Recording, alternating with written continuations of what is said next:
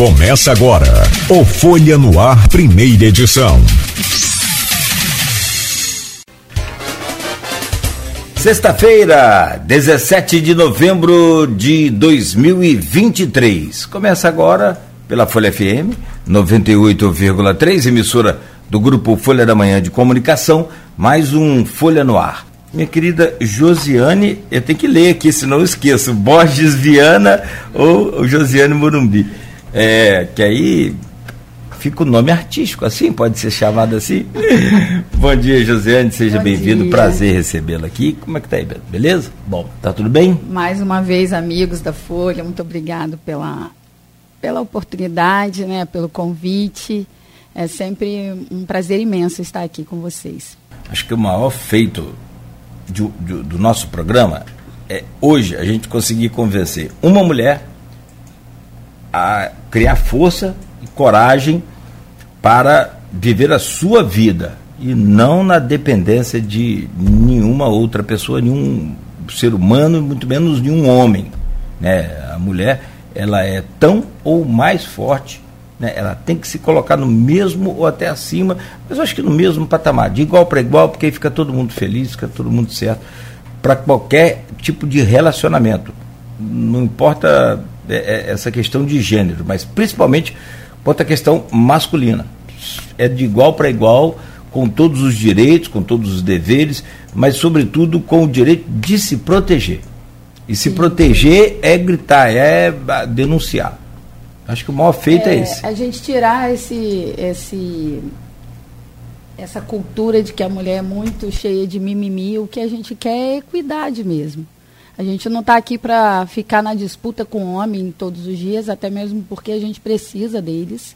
Né? E, e hoje, ainda bem que a gente tem muitos homens que realmente entenderam que essa luta e essa batalha por, pela acessão das mulheres, ela é necessária, porque acho que todos os homens têm grandes mulheres e mulheres especiais ao seu redor, né? É, começando que o primeiro contato que o ser humano tem é com as mães, né? Então, eu acho que, acho que parte daí mesmo. Essa valorização que a gente tem pelas nossas mães, né? É, a gente valorizar as outras mulheres. Seguramente, seguramente nenhum nasce violento. O processo sim, é, sim. É, é, é, é uma, é uma, uma personificação, é uma personalização no meio do, do, do caminho. Dali para frente que dá errado. As criancinhas nascem tudo direitinho, bonitinho. A gente que estraga tudo. Mas tem uma frase muito bacana, então, acho que é fantástico, que mudou muito minha vida, mudou muito a vida de muita gente e pode mudar a vida de mais gente hoje. Ninguém é de ninguém. Sim. Por mais que você ame, por mais que você respeite, por mais que você não viva sem aquela pessoa, que aquela pessoa te faça bem, mas ninguém é de ninguém. Não a é gente... propriedade, né? Não é propriedade. É isso aí. Muito bom. Josiane, obrigado pela presença, bem-vinda mais uma vez. Deixa eu trazer o bom dia desse é, gatão lá de, de Gruçaí. o... Hoje é sexta-feira. Segunda-feira. É, pode, relaxa aí. Rodrigo Bom dia, tá muito quente, pelo amor uhum. de Deus. O Rodrigo Gonçalves, bom dia, bem-vindo, prazer enorme tê-lo sempre nessa bancada aqui. E não é só pela beleza, não, não é só um rostinho bonito, não. Isso é Ele é inteligente. É, é. bom dia, Rodrigo. Bom dia, Cláudio. Bom dia, Beto. Um bom dia especial a Josiane. Agradecer a Josiane pela disponibilidade de estar aqui. Eu sei que ela está numa correria muito grande, com acho que tem três eventos sendo organizados de forma simultânea lá pela, pela secretaria dela, né, de política das mulheres e para as mulheres. E eu sei que é um desafio aí, né, que a Josiane, tudo que ela pega para fazer, ela se dedica ela mesma para fazer. Claro que ela tem uma equipe, mas ela gosta de acompanhar tudo de perto e ela tirou esse tempinho para estar aqui com a gente, para poder estar falando um pouco desses projetos, falando um pouco sobre essa questão do atendimento. Ontem a gente viu a delegada Madeleine divulgando também atendimento da DEAN, né, e os números chamam muito atenção é, em relação ao número de atendimentos e também, é, por outro lado, né, a felicidade também do aumento da resolutividade de pessoas presas. Né. São dados que preocupam. Né, eu acho que a gente tem visto esse crescimento no número de casos. Né, desde, por exemplo, que o CEAM foi criado vem numa crescente, né, que é o centro de atendimento lá é, ligada à, à subsecretaria da Josiane vem crescendo esse número de atendimento e, e, é isso que você falou. A gente tem que entender um pouco essa dinâmica, mas acima de tudo incentivar para que eles possam é, continuar, é, por um lado, diminuindo os casos, né? Que a gente não quer que ocorram esses casos, mas que as pessoas tenham cada vez mais segurança em buscar o seu direito e, acima de tudo, denunciar. Então a gente vai falar um pouquinho mais sobre isso e, claro, receber a Josiane aqui, que é hoje, sem dúvida, uma das referências na política feminina aqui em Campos.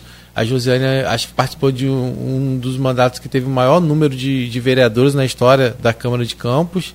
Né? Acho que na época da, foram quatro. Foram quatro, né? Então a gente vai Começou falar. Começou comigo e depois chegaram mais chegaram três. mais três. Uhum. Então a gente vai falar um pouco sobre, sobre isso também, a importância da mulher na política, o papel que a subsecretaria de Josiane também acaba exercendo nesse sentido, né? Porque é, quando a gente fala de proteção da mulher, a gente tem que falar é, da participação dela efetivamente na política. A gente viu que tiveram algumas movimentações recentes até para tentar mudar um pouco esse cenário, mas por um lado, ao mesmo tempo que abria a possibilidade de se ter vagas garantidas é, cadeiras sendo ocupadas, por outro lado, enfraquecia um pouco mais a participação da mulher na política em relação à questão da, da cota de que existe para os partidos, né? Pessoal de casa entender, é, todos os partidos que quiserem formar nominatos agora, eles precisam ter pelo menos 30% do, de gêneros diferentes, né? A gente fala de mulher, mas não é. Se você quiser ter uma chapa... 70 de mulheres e 30 de só de homens. Que pode ter. Então, o importante é, é as mulheres... É o mínimo, Pode ter 100%? É. Pode não é não. obrigado a ter não, homem. Não, não, 30% Ou tem que ter. Tem, tem que ser exato, é, é, reservado para homem. É, é. Ou o contrário, né? O contrário. Então, é, assim, então mostra o quanto é importante. A gente recebeu aqui na, na semana, acho que na, tem mais ou menos uns 15 dias, né? O vereador Nildo Cardoso, e ele falou uma frase que acabou repercutindo muito depois, né? Que é, hoje está difícil encontrar mulheres que queiram participar do pleito, né? Que queiram disputar. Né? Então que existe uma dificuldade muito grande nesse sentido. E aí, acho que a secretaria da Josiane, a subsecretaria dela também, né? eu não sei se já é feito algum tipo de trabalho, vai procurar saber dela, mas até buscar, desde já, incentivar né? essas, essas meninas a estarem participando mais efetivamente da política, né? Porque a gente só vai mudar a realidade se realmente elas estiverem participando, mas participando efetivamente, não com, com cota, mas né, com voz, né, tendo a, a possibilidade de se posicionar e fazer com que os seus projetos efetivamente sejam colocados em, né, dentro da proposta dos seus partidos. Então a gente vai falar um pouquinho mais sobre isso, mas desde já agradecer a Josiane pela disponibilidade de estar aqui com a gente sempre. Quer abrir? Por favor. Não é mais ou menos essa introdução. a contextualização toda é essa é, vamos é, emendar é nessa... É. Então vamos começar falando um pouco, né, José, porque a, as pessoas, claro, sempre existiu um trabalho voltado à proteção da mulher em campos, mas a criação da subsecretaria foi uma coisa específica né, desse governo, né? E você foi criada e você logo assumiu. E imagino que essa estruturação é um processo, né? E, e faz e como é que tem sido isso hoje, a questão de projetos? Eu vejo que você busca muito parcerias, as parcerias público-privado é algo que, acho até por você ter vindo do setor privado e ter migrado para o setor público, isso faz com que você tenha essa visão de como é importante estar interagindo com o setor privado. Né? É, daqui a pouco eu vou até trazer um comentário de uma pessoa que fez lá no grupo, falando sobre essa questão de parcerias. Mas eu queria que você falasse um pouco sobre a estruturação de uma subsecretaria que não existia, né? e que as pessoas já até, até tratam como secretaria. Né? Sim. Então, o, a política da mulher já faz parte, né, desde o do início né, do, do plano de governo de Vladimir. Né? Então, é muito importante a gente falar. Ah, ele não inventou a subsecretaria para me colocar lá ou colocar uma outra mulher, não. Já fazia parte do plano de governo de Vladimir. Então, assim, é, o CEAM foi uma coisa que logo quando eu, eu soube dos resultados das eleições passadas, né, que eu, eu estava sendo é, suplente, a gente parou para conversar e eu falei, Vlad, eu aceito sim ir para a subsecretaria se eu conseguir é, fazer com que a gente consiga efetivar o CEAM, que é o Centro Especializado de Atendimento à Mulher, que foi uma indicação legislativa nossa enquanto vereadora. Então, assim, foi um sonho realizado, porque eu, enfim, a gente precisa falar o que não deu certo. E o CEAM, infelizmente, faltou a vontade política do gestor anterior, né, Rafael Diniz, em montar, porque até ir ao Estado descobrir que existia é, é, equipamentos, existia eletrodoméstico, existia vários, várias, vários itens para se montar esse, esse CEAM, que já era um pleito antigo, né, de quem veio antes de mim, enfim. E faltou essa vontade de, de ter uma casa e, e contratar as pessoas, a equipe multidisciplinar e a gente montar o CEAM. Porque, de fato, eu, eu acho, né, eu, eu tenho que colocar esse sucesso todo da subsecretaria, que é o órgão que faz gestão, que faz ponte com as outras secretarias e órgãos externos à prefeitura, mas é, o CEAM é um dos nossos carros-chefes aqui. Então, assim, a gente precisa falar sobre violência, a gente precisa falar da estrutura hoje e o trabalho que a minha equipe né, multidisciplinar do, do CEAM tem feito. Eu brinco que a gente é realmente assim uma mulher, nós somos mulheres superpoderosas, porque a minha equipe ainda é pequena, o prefeito sabe disso. A gente não pode falar de política pública é, afirmativa e eficaz sem orçamento. A gente tem um orçamento muito pequeno ainda. E a gente quer, a gente quer passar a ser uma secretaria para que a gente possa fazer a gestão total do órgão e a gente ter uma independência. Né? A gente tem feito aí algumas articulações internas para que a subsecretaria e os, os outros dois equipamentos que são ligados, entre aspas, é, a ela, porque a Casa da Mulher Benta Pereira hoje, é, hoje ainda está ligada né, é, ao SUAS e ligado a mim. Eu faço a gestão das pessoas, e quem me banca, vamos botar assim, é o SUAS, né? Então, assim. É... O que, que é o SUAS, para quem não. SUAS é, é, o serviço né, social. A gente não tem o, o, o SUS, uhum. que é da saúde, e esse é o serviço social. Então, assim, por quê? Porque a política pública da mulher, é, é entre aspas, é algo independente, né? Vamos botar assim, é algo novo. Então, assim, com o Ministério da Mulher exclusivo da mulher né, é, foi montada agora nesse, nessa última gestão né, do, do, do, presidente atual, foi uma vantagem muito grande, porque antes era é, Ministério da Mulher, da Família e Direitos Humanos. Então acabava se mesclando ali até o, o papel que hoje né, a Subsecretaria de Igualdade Racial do meu amigo Totim né, está lá como responsável, faz esse trabalho todo né, sobre a questão de gênero, enfim. E a, e a questão da, da, da, da, raça mesmo, a questão né, da, da, da, igualdade racial. E hoje é só da mulher. Então, assim, desde quando o, o presidente assumiu, foi já, é, foram já sancionadas várias leis que favorecem essa política pública de forma assim, mais eficaz, que eu consigo é, atender as pessoas na ponta. Eu estava até vindo conversando com uma uma taxista do é, Lady Driver, que é só, só um aplicativo de mulheres. Não sei se vocês sabem. Eu participei, é muito legal. acho que, é, acho que é Inês o nome dela. Eu fiz uma entrevista com ela. Qual o nome do, do aplicativo? Eu Lady, Lady, Lady uh -huh. Driver. Driver, uh -huh. é. legal. Depois posso te dar o contato da moça. Então, ah, assim, é, é novo, é uma franquia, né? Que só tem mulheres como motoristas, elas têm o carro próprio, eu vim com um agora. E eles têm um cadastro, assim, bem criterioso, e aí é, carrega mulheres ou idosos, eu não vou lembrar aqui da idade certinho, não sei se é acima de 60 anos ou 70 anos. E geralmente o cadastro é da pessoa que é responsável por esse idoso. Então fica tudo bem amarradinho. E aí uhum. protege tanto a mulher que está utilizando. Homem não, né? Não, não. Não, o idoso homem. Oh, não, idoso, pode, tá, pode o bem. idoso homem. Mas tá. o cadastro é de uma mulher que é responsável por esse idoso. Por esse idoso. Ou legal. seja, a cuidadora, a filha. É 100% enfim. feminino, 100%, 100% mulher. 100% femininos. E as motoristas são todas mulheres. Então é uma franquia. Bacana. É... E depois manda o, jabá lá pro. Não, acho que vale, vale muito anunciar, sem brincadeira, tô brincando. É, então. Aí é, eu vim conversando com ela e a gente foi falando sobre as evoluções que hoje a gente tem. Por exemplo, no Cine, né, que é o Sistema Nacional né, de, de Emprego. a mulher tem hoje garantias de, de 10 a 15% dessas vagas. É, hoje, no sistema de saúde, se eu levar uma mulher é, e provar que essa mulher sofreu violência, ela também tem garantia de atendimento rápido. Então, eu acho que tudo que a gente tem feito, eu falo que mulher é foguete, né? não tem ré. Então, tudo que tem feito hoje é para favorecer, porque eu falo que a política da mulher é transversal.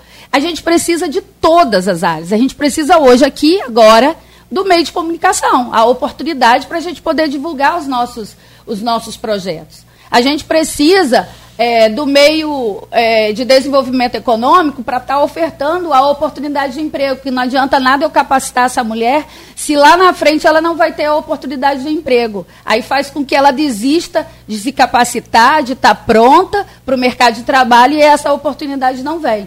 Então é, é, é como se fosse uma, uma uma, uma, um elo, né, uma corrente cheia uhum. de elo, que a gente precisasse de todo mundo. A gente precisa, por exemplo, a gente tem o Maria da Penha vai Escola, que é um sucesso. A gente está terminando todas as 23 unidades do EJA. Foi maravilhoso, cada testemunho lindo. Mas a gente precisa hoje da educação em, determina, em muitas outras atividades. Né? A educação hoje, até importante a gente salientar aqui, Hoje finaliza o cadastro das alunas da nossa, das nossas escolas é, municipais para poder elas ganharem o, o, o, os absorventes. Precisa fazer um cadastro dentro da Secretaria de Educação, né? que foi um projeto pioneiro e inclusivo que a gente fez com as apenadas. Né? Hoje, dentro do, do do presídio. presídio. feminino, as apenadas, elas produzem os absorventes para uso próprio e para quase 10 mil alunas do, do, do ensino é, municipal. Então é precisa é de fazer pessoas, um cadastro. É porque as pessoas às vezes falam pobreza menstrual, as pessoas às vezes é, encaram isso, encaram às vezes como uma coisa que parece besteira. Supérflua, é, não. E... Elas, colo elas colocam paninhos. Uhum, sim. Elas colocam. E aí, às vezes, não tem a higiene, a gente sabe que pode ter. Ou, ou, isso ali pode ser uma oportunidade para desenvolver uhum. vários tipos de doenças íntimas, né? Então, assim, é, às vezes elas deixam de ter evasão na escola, deixam de ir para a escola, escola, porque não tem um absorvente. Com medo do constrangimento. Porque no, né? no, no, em meio do caos, você prefere comprar algo da, da cesta básica, né? Para alimento ou comprar um absorvente. É, é, é um horror isso, uhum. né? Mas é a realidade. Sim, sim. Ah, é um horror de ter, por exemplo, ônibus lilás. Não, é a nossa realidade. Porque o número de assédios dentro do transporte público é muito significante. Nós tivemos um caso essa semana, né, de, de, de um importunação. cara... Que, importunação. A menina estava dentro do ônibus, acho que estava indo de Niterói para Vitória, e, o, e a pessoa do lado, na cadeira do lado, começou a passar, né, analisar ela. Então, assim, né? E acaba... Não, a gente já viu pessoas se masturbando, né? Sim. Enfim, ao lado da mulher. Então, assim, é, é, municipal, intermunicipal, interestadual, enfim. É, sim. é em todos os transportes, no ônibus, no metrô. É um caos. Aí por isso, porque a gente precisa desse tipo de política. Até a gente transformar, eu acho que vai ser através da geração atual, né? Porque eu tenho filhas adolescentes, jovens, enfim, que hoje eu observo o quanto que minhas, as, as minhas filhas com 20, 22 anos têm uma, uma cabeça muito melhor, esclarecida, muito mais antenadas do que eu, eu com a idade delas. Então é isso, a gente investir nessas novas gerações. Para a gente ter essa esperança de, da equidade, do, do respeito ser a base de qualquer relação. E, né, você fala da, da pobreza menstrual. menstrual e assim e, e, você tem que levar em conta também que não é só estética, não é só a questão de, de, de, de, de É todo um sofrimento físico que a mulher passa. Sim. Você sim. pode falar muito melhor do que a gente, porque a gente sabe porque né? A gente convive com. Tem os TPMs, Mas, tem as poxa, cólicas menstruais, as tem então, as, quer dizer, é, você ainda é, tem tudo isso. mesmo, né? né? Fisiológicas. É uma necessidade fisiológica, né? Josiane, hoje ligada à, sua. A gente vai falar um pouco sobre os projetos né, que, que, são desenvolvidos, mas hoje ligada à sua subsecretaria, quais são os equipamentos? É o CEAM, o Centro Especializado de Atendimento. Que fica aqui na, na Rua dos Goitacazes 257. Uhum. Ali na Rua do Gás, né? É, esquina com aqui, esquina, esquina. Aqui da banca, essa aqui, nossa. É. Ou antiga Rua das Cabeças. É. É, Aqui é dá uma banco. casa muito bonitinha, eu sou apaixonada. É uma casa super bonitinha, que tem um jardim. E tem né, a identificação externa, como subsecretaria e CEAM. E ali fica a sua, a sua sede fica ali também. Chegou Também. até a ser a clínica, É, da- Clínica do servidor. servidor. do servidor, onde foi Uhum. isso? É só para identificar. Clínica Municipal Mas também já tinha sido. Não, foi. De- é, é, Não, é- Antes- é, como an- se fosse o CEAM, esqueci. Não, é, é mesmo, é- não, é, não é a mesma coisa do CEAM, mas é- era da, da época de Dona Vera. Dona Era- Vera, Dona Vera. não era Nean, não? Não, CIAM, eu acho. Ah, CIAM. Eu achei que fosse o núcleo de. É. Achei que fosse Nian. Nian. Nian, Nian. Nian, é, isso, Nian, Rodrigo- isso, Rodrigo. núcleo. É. Não, funcio- não funcionava como é o CEAM, Aham. né? Que a gente tem parceria com o Estado, o assessoramento técnico nosso é todo do Estado, mas funcionava já o movimento. É. E é graças a, a várias Dona Veras aí, né, antes da gente, que a gente tem essa ascensão hoje. Então a luta, eu falo que, que nada pra gente foi fácil e não é fácil até hoje. Mas a gente não pode esquecer, dentro da história, aquelas que vieram antes da gente, que muitas perderam até a sua própria vida, Sim, né? sim. Nessa luta, né? Em levantar bandeiras por direitos é, iguais, e, é, enfim. Daqui a pouco, quando a gente for falar um pouquinho mais sobre política, eu vou, vou até te perguntar isso: se isso era algo que você já tinha quando você chegou ao legislativo, ou se foi uma coisa que foi construída é, a- com a sua chegada lá, ou se você, na sua caminhada até lá, você já pensava em direcionar o seu trabalho, porque você tem vários projetos voltados nessa questão, ou se foi algo que surgiu, uma demanda Eu você entrei na lá. Câmara mais com a bandeira do desenvolvimento econômico É. por vir da indústria. Então depois a gente vai falar sobre isso, você Aham. vai falar um pouquinho mais. Vamos falar um pouco então sobre os projetos envolvidos, né? É, acho que um dos mais importantes foi a implantação do, Do CEAM. do, do, do CEAM, o outro também foi do. do Não, aí a Casa plano- Benta, eu acabei de. É. A gente parou e não falou que a gente foi falado sobre o União da, da Dona Vera. É, a Casa da Mulher Benta Pereira é um equipamento que foi montado desde 2002, Aham. né? Que é um acolhimento de endereço sigiloso. É, no estado só existe três, tem um que está em reforma. Eu acho que é de volta, de volta Re- redonda, que já funcionou, mas não está funcionando agora. Então a gente vai, futuramente vai ter quatro, mas no momento a gente tem três. E a Casa da Mulher Benta Pereira foi criado antes do SUAS, porque a lei do SUAS, né, a lei do Serviço Social, ela, ela veio em 2005, 2006. Então o, o, o- a Casa da Mulher Benta Pereira foi antes. Mas como é, hoje, né, é, é, antigamente, não tinha nenhuma política pública, nenhum órgão específico para a política pública da mulher, uma subsecretaria, uma coordenadoria, ele foi ligado ao SUAS. A gente até aguardou para atualizar essa lei de 2002 para poder ver como que a política da mulher é, é, ficaria. E hoje, é, é, hoje vai, vai, em breve, hoje eu falo na prática, né, a gente é mais responsável do que o SUAS, mas por, por questões orçamentárias. A gente recebe um repasse quase que mínimo aí do governo federal, é, mas é, não dá nem para pagar o aluguel, porque tem que ser casa que não é própria, porque a gente muda de quando Aham. em quando, porque o endereço é sigiloso e às vezes o endereço fica muito exposto, a gente muda de endereço. Para poder, a gente não mudou essa lei para poder ver como que ia andar essa questão né, da evolução das políticas públicas das mulheres. Então, a gente vai estar mudando essa legislação para passar de fato hoje o que é, é, como que a gente fala, é meio híbrido, Sim. né, lá e aqui, ficar de fato na política da mulher. E para isso a gente também está recebendo é, é, apoio de estruturação, né? Em breve a gente vai estar com isso bem estruturado do Estado.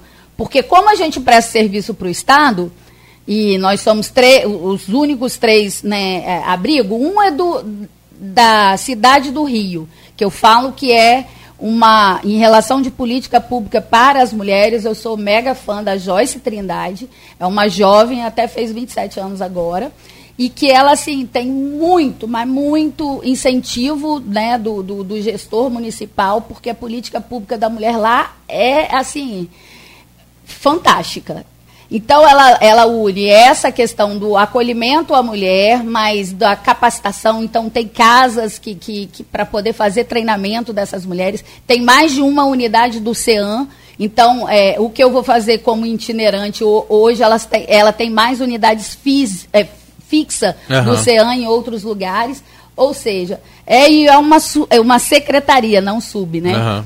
Então a Joyce tem uma casa-abrigo, as mulheres têm é, é, recurso, por exemplo, estão sendo atendidas pelo CEAM. Aí tem é, garantia de passagem gratuita.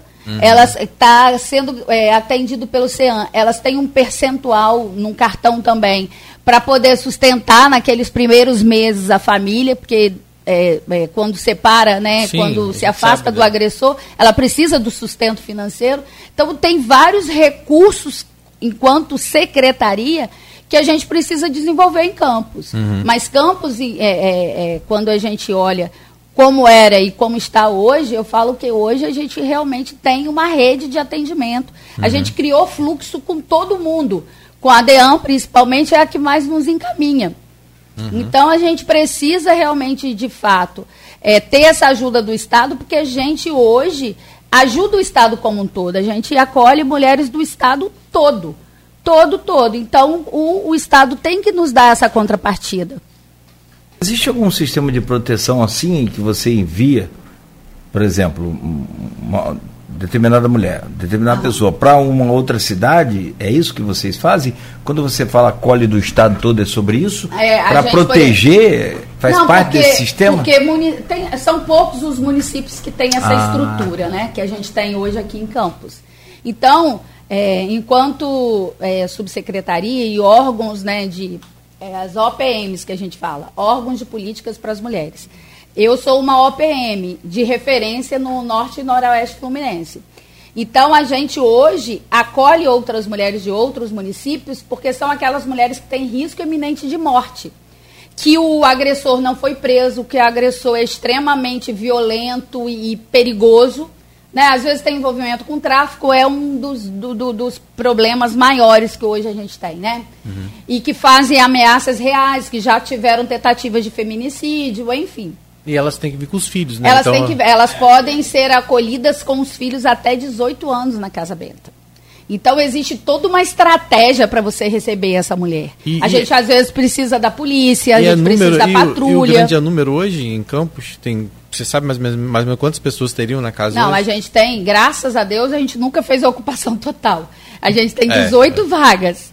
Mas como é muito criterioso, se a mulher for muito dependente química, não tem perfil. Se ela tiver muito machucada, precisar da questão da saúde, não tem perfil. Então existe um filtro muito grande que a gente treinou os agentes da DEAN, porque ele- eles falam, não, você quer um acolhimento? Eles não podem ofertar se aquela mulher não Aham. tiver o perfil. Porque às vezes é briga de, de rua, então é briga urbana, aí a gente precisa o quê? De acolher nos equipamentos do, do serviço social. Sim. Não na casa benta, porque senão, por exemplo, se ela tiver costume de vender em sinal, de, de ser dependente química, ela não vai ficar acolhida. Sim, sim. E É- aí, quando o acolhimento é breve, faz com que aquele endereço ele seja, ele fique muito é, fácil, né, de, de outras pessoas terem acesso. Agora, é, agora vocês também, paralelo, vocês têm um projeto de Bolsa Auxílio, né? E, é, isso já está em prática? Pra que... Não.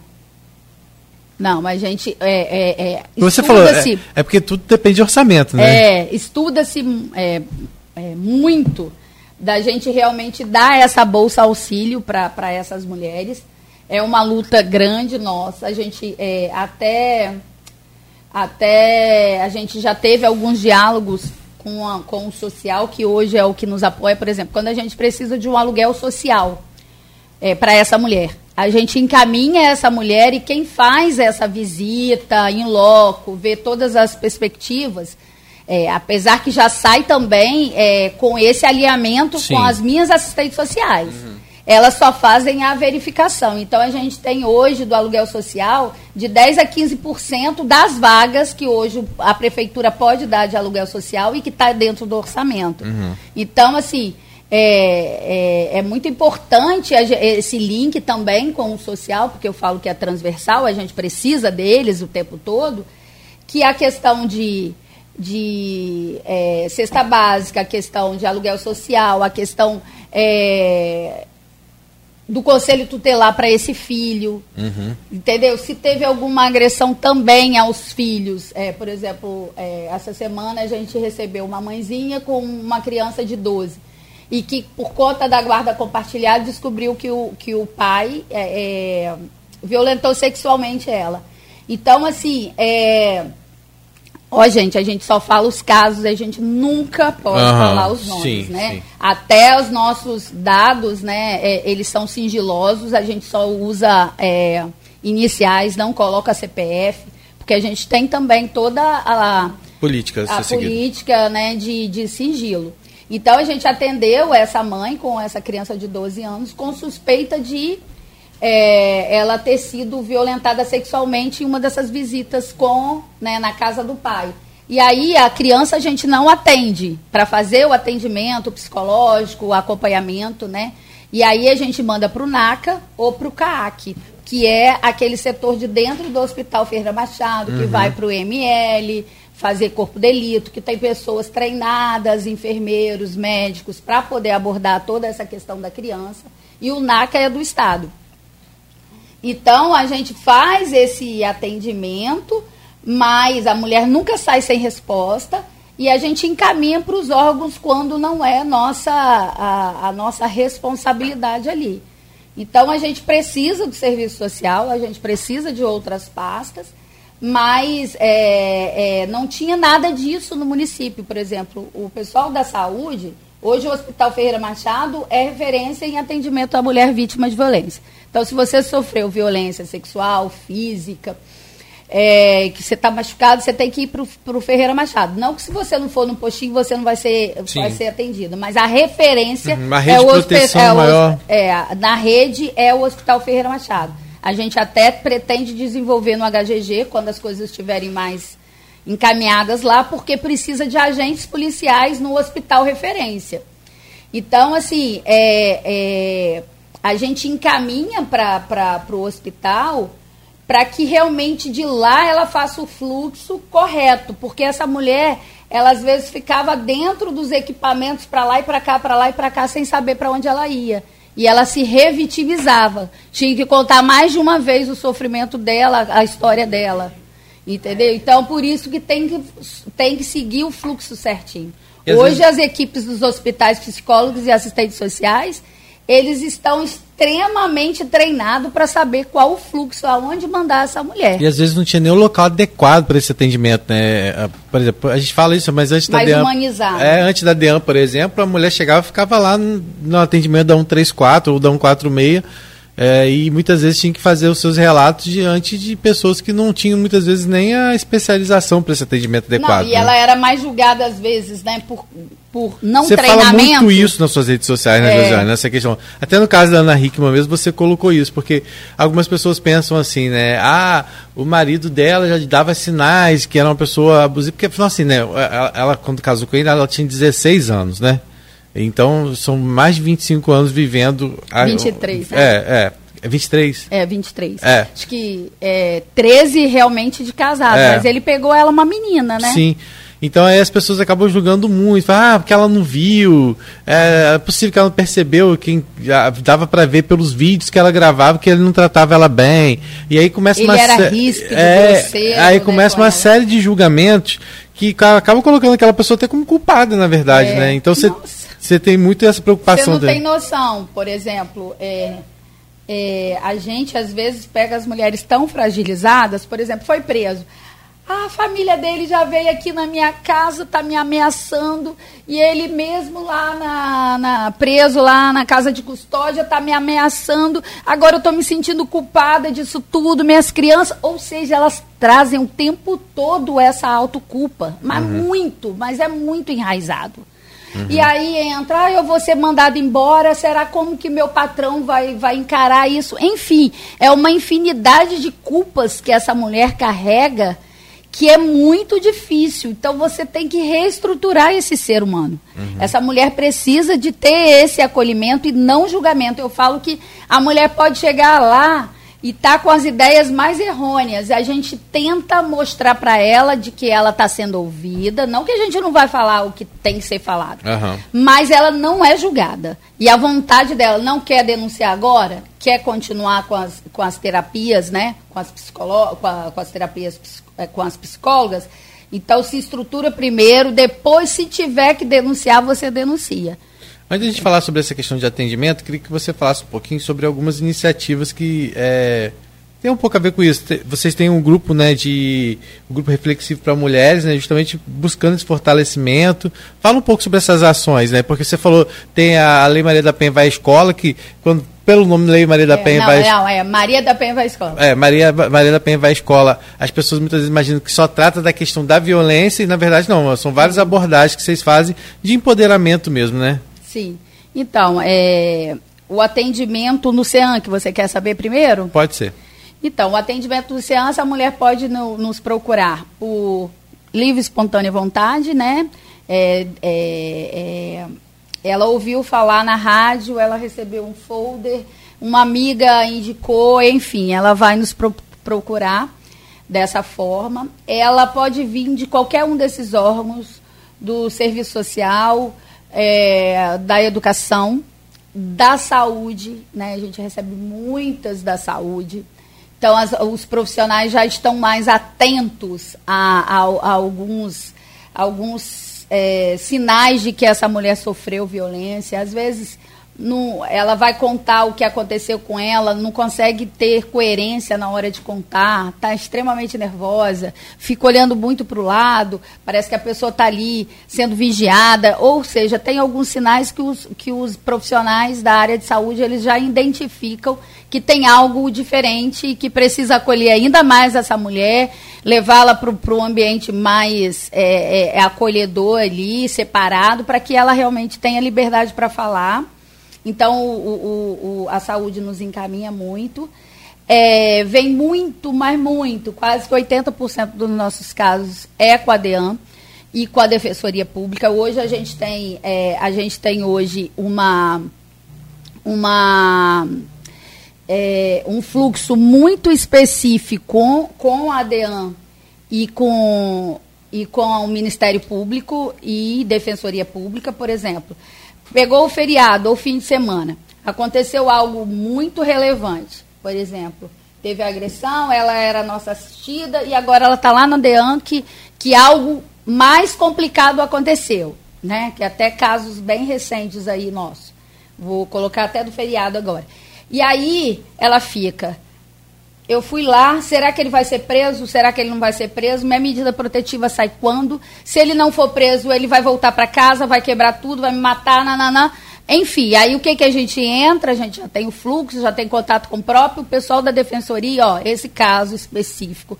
Monitora pra gente, a pessoa está em risco. Tem criança, né, abaixo de 18 anos, tem outros riscos, ela não tem é, apoio, não tem rede de apoio, não tem ninguém aqui na cidade, mora em outro município. Ou seja, a gente consegue fazer essa interlocução para que essa medida ela seja, porque tem até 48 horas para a medida Aham. protetiva sair. A gente consegue fazer em menos de 24, porque a gente tem esse fluxo construído. Entendeu? Então, nesse caso, até agora do, do, do feriado. Mesmo em feriado, a gente consegue ter essas articulações. Dean, é, doutora Madalena, essa pessoa que está aí com, com, com a senhora, a senhora é, teve oportunidade de pagar a fiança? Não teve? Vai ser preso? Não vai? Tem como me avisar o resultado? Porque a nossa assistida está muito desesperada e, e ansiosa, enfim. Então a gente tem essa ligação. Chegou um caso específico na Casa Benta, né? Até a pessoa não está mais lá. Mas tinha uma ligação, um alto tráfico. A gente consegue fazer com que monitore junto com a DEAN, vamos estudar esse caso. Essa pessoa realmente tem essa, essa periculosidade, é esse perigo todo, o que, que a gente precisa? Vamos montar uma estratégia de vigilância. Não é fácil. É, imagina. Porque tem a- as assistidas e tem a minha equipe também, que está toda em risco. São falar, todas é. mulheres. São quatro orientadoras sociais e quatro vigilantes mulheres, além da equipe técnica, que psicóloga, assistente social, uma coordenadora, uma administrativa, tudo mulher. A moça da limpeza, tudo mulher. Então, assim, a gente precisa de ter essa união que antes não tinha esse fluxo. Uhum. E quando você fala em atendimento, só para falar, porque a, foi de... Eu fico pensando assim na tecnologia, Rodrigo, te, te interrompi aí do nada, né? Desculpa. Não, Ele está acostumado. Aí também. É, também é, faço a mesma coisa. É, é vice-versa. não, aí é, tá doido, a gente tá igual o time do Fluminense, só. Né? Bom, hum. ô, ô, vamos lá. Não, eu fico pensando às vezes na tecnologia. Existe tecnologia para tanta coisa, gente. Né? Será que um é. dia não vamos ter uma tecnologia é, em que. Não sei o que, que vai ser, não vou falar o que, que é que eu pensei, mas tipo assim, o homem agressivo vai ter um, um, Botão do pânico? Já tem, então. Não, não, vai ter um identificador nele. Se é tornozeleira, se não é, eu não sei ah, o que, tá. que vai ser. Então, vai ter... existe já. E aí, aí, você falou uma coisa que já existe. Ah, já, existe. já existe um edital aberto no governo federal para aquisição de tornozeleira eletrônica para homens que estão com medida protetiva. E essa tornozeleira avisa no celular da mulher. E avisa no celular da Deanda, ó, tá aproximando lá. É, Apita aí. Isso. Certo, se eu estou viajando, me perdoe. Ah, porque já existe o projeto aí. Mas não, mas é, da tornozeleira. Não, não sei se, se, se, se pode... exatamente vai, vai anunciar para a DEAN, para fazer o papel da patrulha, né? Porque a patrulha que monitora essas Alcance mulheres. que eu tô falando, né? né? Entendi. Essas mulheres com medida protetiva. Aí ia favorecer a patrulha, que é única, que atende a região, ah, né? Enfim, ó. É. Essa, por sinal, é. A gente hoje... tem aplicativos hoje que não tem esse, esse é, eu acho que a tecnologia está aí para isso, né? A gente tem um aplicativo que chama Rede Mulher do Estado, que foi lançado há pouco tempo. E é exatamente igual um aplicativo que tem da Maria da Penha, que você também pede a sua medida, né? Porque agora, até esse ano, a medida de urgência, a medida, o pedido de medida protetiva de urgência foi lançado esse ano, ou seja, a mulher não precisa provar mais nada aos extremos de que ela precisa Tem de medida Aquela burocracia toda. Não, aquela... Então, assim, você consegue fazer o pedido online, através do, dos aplicativos, e chega lá no juiz. É claro que isso, para o cara ser preso, vai ter todo o trâmite normal depois. Investigação do caso e tudo. Mas a medida, a mulher já tem esse direito. Mas ela não precisa fazer nenhum sabe... registro de ocorrência antes, nada? Não, ela vai fazer tudo ali, vai botar foto, vai preencher tudo. É claro que tem que ter um conhecimento, não é difícil, uhum. mas tem que ter um conhecimento digital. Por isso que o atendimento de algumas DEANs que nem eram 24 horas, esse ano em abril saiu também uma lei exigindo que todas as DEANs também funcionem 24 horas e todos os dias. Entendeu? Então, assim, tem gente que não consegue através das plataformas ou não tem conhecimento, ela vai no, no, no, do jeito tradicional, procurar a DEAN. E aí as pessoas, até é importante a gente falar que as pessoas às vezes reclamam que demora muito, tal, nanana. mas gente, você, você é, fazer uma escuta séria, né, de uma pessoa que às vezes está nervosa, tal, é muito demorado, precisa ser, porque aquilo ali é uma responsabilidade para o agente policial. Uhum, sim. Né, porque qualquer coisa que, que ele faça da escuta é, errada, ele pode responder por aquilo. Então, é, realmente, é demorado sim, porque o assunto é, é, é importante e é relevante, mas nem porque demora, é, você não vai procurar. Se você precisa, vá procurar, denuncie, porque a maior parte dos feminicídios acontece no ambiente familiar, com pessoas próximas, geralmente são parceiros, e essas mulheres não têm medida protetiva. É. Então gente... acontece o feminicídio, que é o final de tudo, e essa mulher aconteceu e essa mulher não tinha medida protetiva. Aí eu pergunto, com certeza a violência patrimonial começou com a, com a violência psicológica, a violência física começou com a violência psicológica, a violência sexual começou com a psicológica. Não tem outro outro porquê. Então ela já tem indícios. Então por que não ter denunciado? É. E aí, quando a gente fala, um pouco agora falando sobre os números, né? Porque me chamou a atenção, por exemplo, só lá no CEAM, nós tivemos mais ou menos um pouco mais de mil casos é, no mês de. Até durante, outubro. Durante todo, não, durante todo o ano passado, né? Durante uhum. todo o ano passado, se não me engano, foram mil e, 1.050 casos, eu acho.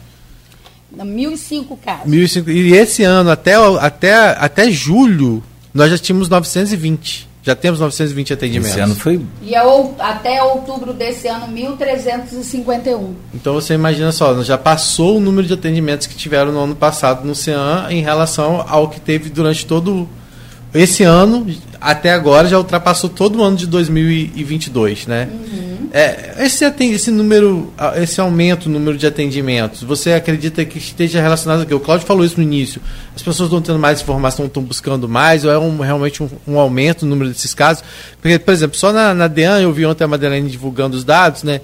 É, foram mais de mil, atendi mil atendimentos a mais do que realizados no ano passado. As prisões esse ano já batem 186 presos. Ano passado foram 126 prisões até o mesmo durante o mesmo período. Né? Então a gente vê isso e, e chama muito atenção também a questão do, do número de estupros de vulnerável que chegam até a DEAN. Foram 90 crimes registrados. Né? Você- então, assim, são números que A assustam. gente teve casos, né, que ficaram, in- infelizmente, na nossa memória. Avô, né? Sim, aquelas materno. É, enfim, mas um esse caso caso, que eu peguei essa semana, que é, é suspeita do pai, é, é, é muito comum, cara. Que é. É. por isso que tem agora a lei, que saiu a lei, é bem nova, bem fresca. Que o pai que tem medida protetiva não pode ter guarda compartilhada.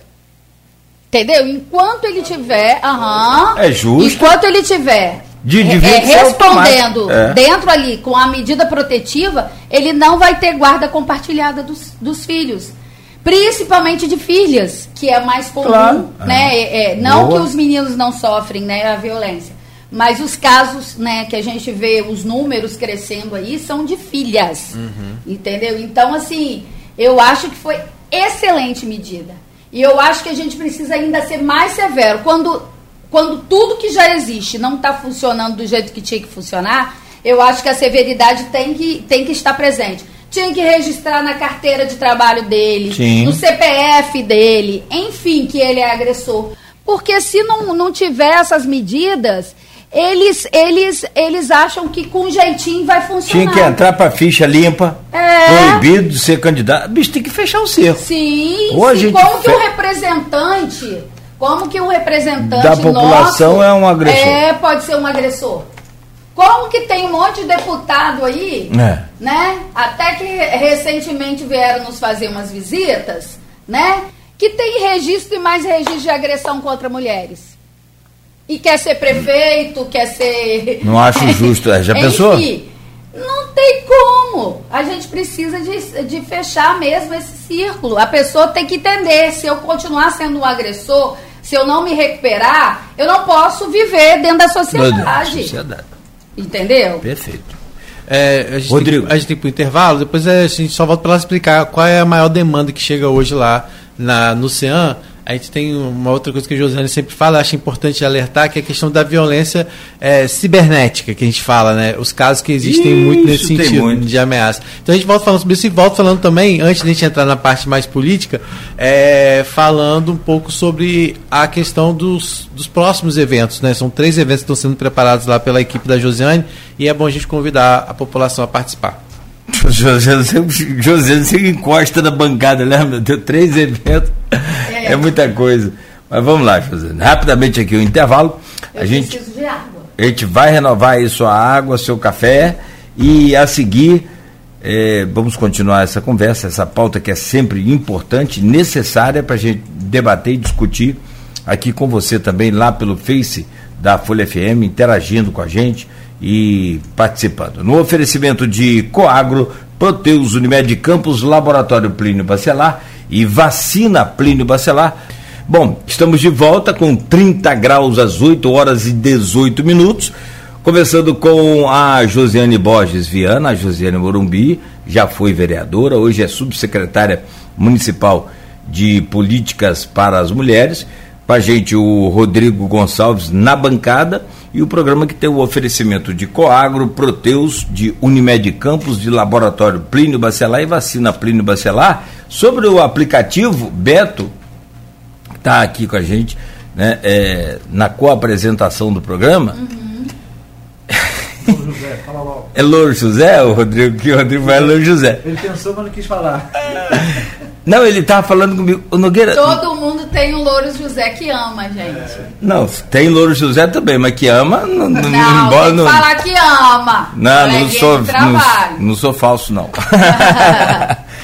não, são 20 anos. Se não amar, essa mãe. Já era pra sociedade não ter dado certo. Pô, há né? muito tempo.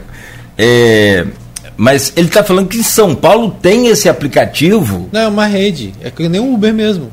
que avisa. Como assim quer ver? Não, do. Do, do, do, do, Do agressor? do agressor. Depois É? eu vou pesquisar também para saber nome, mas que aí Não, tal. eu sei que aqui no nosso estado, né, Se a gente tem, tem, poxa, o, vamos o correr atrás. aplicativo Rede Mulher, Ah, é, você aciona um botão e vai pro 190, pra polícia. Entendeu? Até no Uber tem também. Se, você- Boa, se boa, você- a boa. mulher sentir algum. Ela tem como. A, a, a, Na verdade, a gente tem um- um- um- um- uma lei municipal de 2018 que foi minha, que é o botão do pânico para todos os, os transportes públicos, né? Mas a gente não conseguiu realizar ainda. É, mas tá. Estamos em andamento. É, Josiane, falando rapidamente sobre esses atendimentos, hoje a maior parte de atendimento que chega para vocês desse número, nós temos aí 1.300 só esse ano. Eles estão relacionados a, a, a quê, basicamente? São variados, mas tem uma demanda maior hoje que você fala assim, nossa, a gente precisa direcionar a atenção, porque os atendimentos no, no, no CEAN também são o que a, acabam direcionando um pouco as ações que vocês vão estar realizando né, e de forma geral quer seja nos eventos que vocês, vocês fazem, né, o, né, vocês fazem frequentemente esses, essas abordagens na rua, participa de, de, de várias, vários eventos. Qual é hoje a maior demanda que chega para vocês? Então, a demanda é muito mista, né? Então, assim, eu, eu falo que todos os nossos atendimentos é uma caixinha de surpresa, né? Mas o que a gente mais observa é a necessidade da gente acionar a rede. Então, essa rede tem que estar bem amarradinha conosco para que a gente tenha acesso até fora do- dos horários padrões de, de atendimento, igual eu falei, né? Que eu Feriado fiquei em mesmo, né? contato com a defensoria. Eu liguei para a pessoa da defensoria no fim de semana e ela estava era para ela estar descansando como eu, né, no feriado, mas a gente estava lá trabalhando. Eu tenho telefone pessoal de doutora Ma- Madalene, a gente se fala. Eu tenho telefone pessoal de doutor Arthur do Ferreira Machado. Eu tenho telefone pessoal de doutor Vitor Mussi do HGG. Enfim, essa rede precisa de estar à disposição da gente, né? para que a gente consiga ter êxito, porque cada atendimento existe uma demanda. Né? Existe, por exemplo, aquela mulher que sai desesperada de casa, não leva documento pessoal dela nenhum. E eu preciso de fazer o registro dela na DEAN. Sem documento, como é que faz? Então a gente precisa de acionar esses órgãos que servem como apoio real ao, a, a, a- ao CEAM. E quando a gente faz esse questionamento, né, que todo mundo faz, aumentou o número de, de, de violência ou as mulheres estão mais encorajadas? Eu acho que é as duas coisas. Mas muito as mulheres, esse encorajamento das mulheres, por conta da informação. Eu acho que hoje a gente tem muitas, mas muitas mulheres sensibilizadas de que a gente precisa de ajudar uma outra. Ou seja, em qualquer situação, por exemplo, eu falei que, ah, eu queria nesse grupo reflexivo que você tinha perguntado, acabei falando demais, como eu falo muito, não falei. O grupo reflexivo ele se reúne uma vez por mês lá no, na, no CEAM. A gente tem nossas assistidas atuais e antigas conosco, para a gente não perder, não perder o vínculo com elas. E a gente aborda vários temas. Então, assim, é, a gente, por exemplo, teve um, um dos últimos encontros que foram e foi muito bacana, a gente levou uma sexóloga, sabe? Então, tinha mulheres ali que eram extremamente religiosas, né, que a religião traz vários tabus sobre a relação humana, é, né, relação a dois, né, que hoje pode ser também homossexual, enfim, mas que tinha tabus, né, de, de se conhecer, conhecer seu corpo. Então, assim, a gente leva essas informações, tem um momento de troca entre uma é, é, é, entre elas em relação a testemunho, às vezes até elas falam sobre o problema, dão dicas para outra, enfim, essa essa confraternização que a gente faz, né? Esse encontro, de, eu falo que é encontro de almas, né? Que muitas só passavam pelo corredor, não sabia da, da, da, da história de cada uma, mas é, é essencial. Então, assim, a gente observa hoje que o maior número de, de violência registrado por nós é a psicológica, e isso é super positivo, que a, a, a psicológica, quando ela é identificada, evita a, a física, a sexual, a patrimonial, que também é super importante quando a gente estava falando sobre o caso da Ana Hickman. O que, que acontece? Ela é totalmente fora do padrão comum. Mas não que não aconteça. Eu já uhum. falei em várias entrevistas que foi um caso emblemático nosso que a gente atendeu uma médica que ganha mais de 60 mil por mês, mas ela não tinha 500 reais por mês para fazer, por exemplo, uma unha, uma sobrancelha tal. O salário ia direto para o agressor, para a mão do agressor. E não foi ela que denunciou, foi a família que teve que intervir nesse caso. A intervenção foi da família, porque ela era tão apaixonada, tão ligada emocionalmente a essa pessoa, que ela não conseguia agir. E uma pessoa letrada, uma pessoa estudada, uma médica, com tudo para poder, né, vamos botar assim, condições financeiras para poder ter uma ascensão e não conseguia se desligar dessa pessoa. Porque, pelo contrário, não era bem tratada, era muito maltratada. Como? Você é gorda, você não vai arrumar ninguém, você é, é, é, uma pessoa desprezível. Enfim, eram palavras que depois ela, que ela, ela conseguiu é, enxergar de que ela vivia nesse esse relacionamento extremamente tóxico e, e, e que fazia muito mal a ela, ela agradeceu, mas a intervenção veio da família. Hum, é, é complicado. Então, se a gente identifica o relacionamento é, abusivo, tóxico, do jeito que a gente hoje está tá identificando. A violência psicológica, como você falou, ela é, acaba é, é, é, evitando. Quando você descobre no processo que está.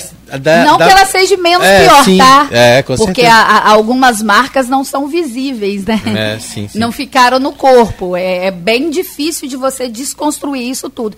Mas eu falo que se a gente identifica tanto as outras violências que também vêm depois elas podem ser evitadas. José, vamos falar rapidamente é, do. Só tem um comentário aqui, depois você vai falar dos eventos para a gente partir lá para o lado é, político também. É, Aline Vasconcelos. Aline Vasconcelos mandou. Josiane é parceira do meu projeto Meninas Digitais, que visa inclusão feminina com foco em tecnologias. É, é do IFE. Isso ela fala sobre isso. É, essas parcerias são muito importantes, José. Você tem... Cara, o IFE está desenvolvendo um trabalho tão lindo, por isso que eu falo. Você gosta de frase, né? Alguém aí gosta de frase, né? Sim, então, uhum. não conseguimos fazer grandiosas coisas sozinhos, precisamos de parceiros. Então a gente nunca consegue realizar coisas incríveis sem a ajuda do outro. Então o IFE hoje, né, Aline? Vocês estão desenvolvendo, junto com Simone, né, a minha outra amiga, que é das meninas digitais, estão fazendo mapeamento da mulher campista. Né? E a maioria, o censo é, já mostrou, né? É, então.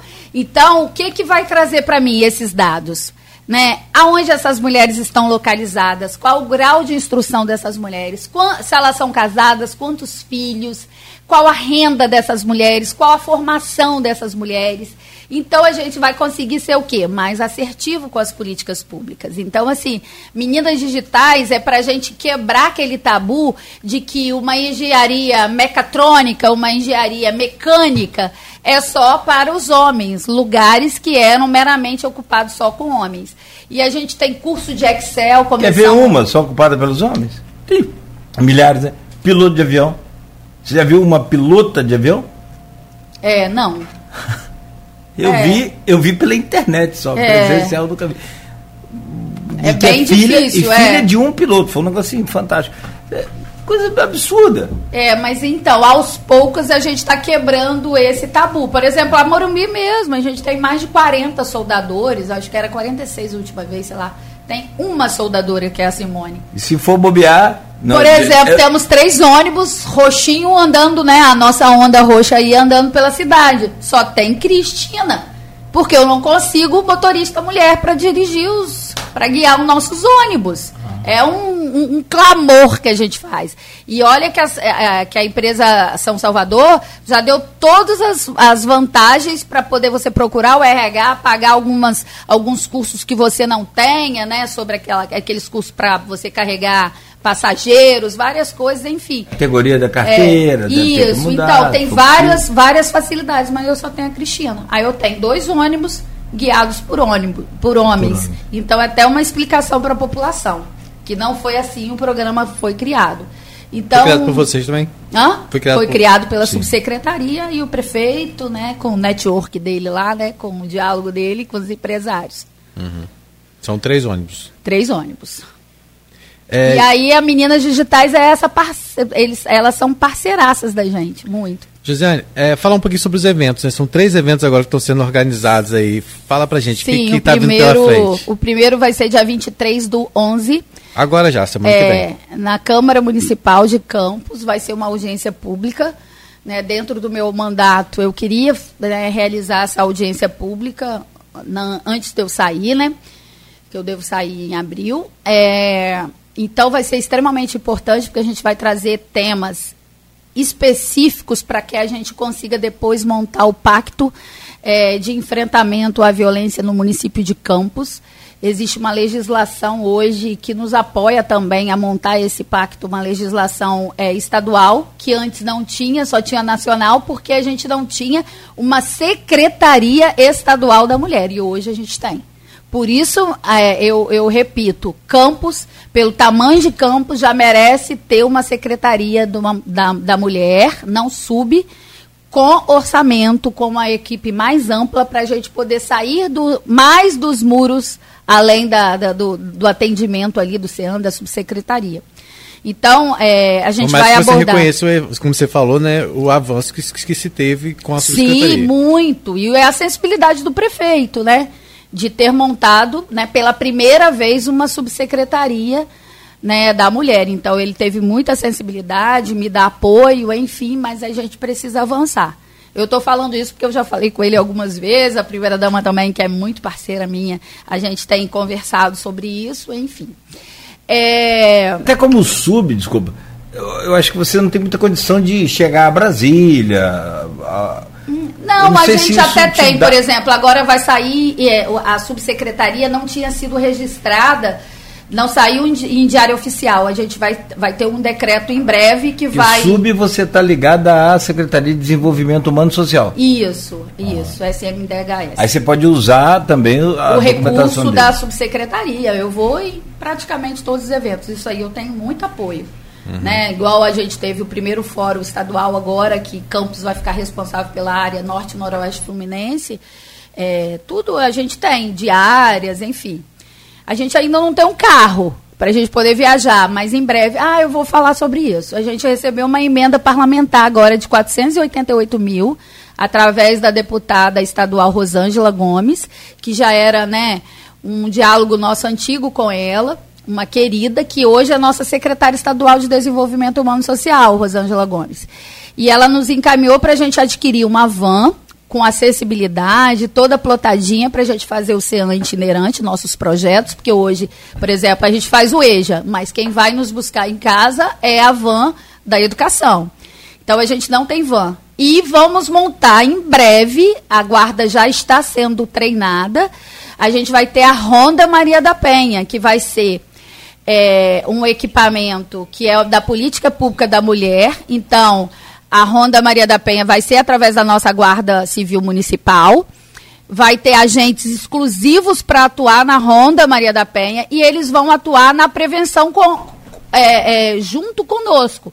O que hoje a gente tem, a, Maria da, a Patrulha Maria da Penha age com as mulheres após a violência, após a, a violência ter sido instalada e elas terem medida protetiva, a Ronda vai atuar com a gente na questão da prevenção. Entendeu? Preciso buscar uma mulher no Ferreira Machado para levar para Dean. Ela vai fazer isso e a gente não vai perder essa mulher na rede. Entendeu? Porque muitas vezes quem atendeu ela lá no, na saúde fala, agora você vai para Dean. Sim. Esse vai para DEAN, ela às vezes não vai por medo ou não apoio, e aí a nossa guarda vai estar fazendo. Eles estão treinando com a patrulha Maria da Penha Que aí do é o pessoal Estado. especializado, que também não vai levar a força, mas vai orientar para vai ser um- uma viatura mesmo, caracterizada, com sirene, com rádio de comunicação e tudo. Então, essa emenda parlamentar veio para a gente poder abraçar isso aí. E consegue atender as duas coisas, a van e a guarda não. Sim, sim, os 488 mil a gente vai comprar esses dois equipamentos, Aham. tá? E falando sobre a audi- a audiência, é uma A audiência, audiência vai ter- é uma audiência pública, Sim. é aberta a todo mundo, claro. É Claro. que dia, o horário? Na Câmara Municipal, dia 23 do 11, de 1h30 até 5 da tarde. A gente vai ter a nossa defensora Aline Bar, Barroco, ou é Barros? Aline, nossa defensora pública. Aline, ela vai falar sobre como a gente faz essas políticas públicas afirmativas chegar de forma bem eficaz na população-alvo, que são as mulheres. A gente vai ter uma médica né, é, falando sobre a violência obstétrica, que é uma violência muito silenciada ainda e que a gente não encontra números e estatísticas para isso, né? Porque o- a- a- os profissionais envolvidos têm muito medo de denunciar, mas a gente sabe que existe. É, a gente vai ter uma pessoa falando sobre, eu acho que até a Manu como representante do conselho, né? A gente está lá no conselho como presidente. A gente vai trazer a, a importância dos movimentos sociais e dos conselhos para poder a gente criar política pública, ou seja, ouvir o- a população que mora lá no quilombo, as mulheres é, representantes, por exemplo, lá de Farol, da pesca, ou seja, então essa questão dos movimentos sociais é importantíssimo para a gente poder trazer é, é, é, projetos que abracem todas as mulheres em todos os ambientes. A gente também, além dessa questão, a gente vai trazer uma parlamentar ou em, em gestão, porque a gente estava pre- pretendendo três a gente ainda não conseguiu, fomos para a quarta, que está na gestão como parlamentar, falar sobre a violência é, que a mulher é, vivencia dentro do ambiente político.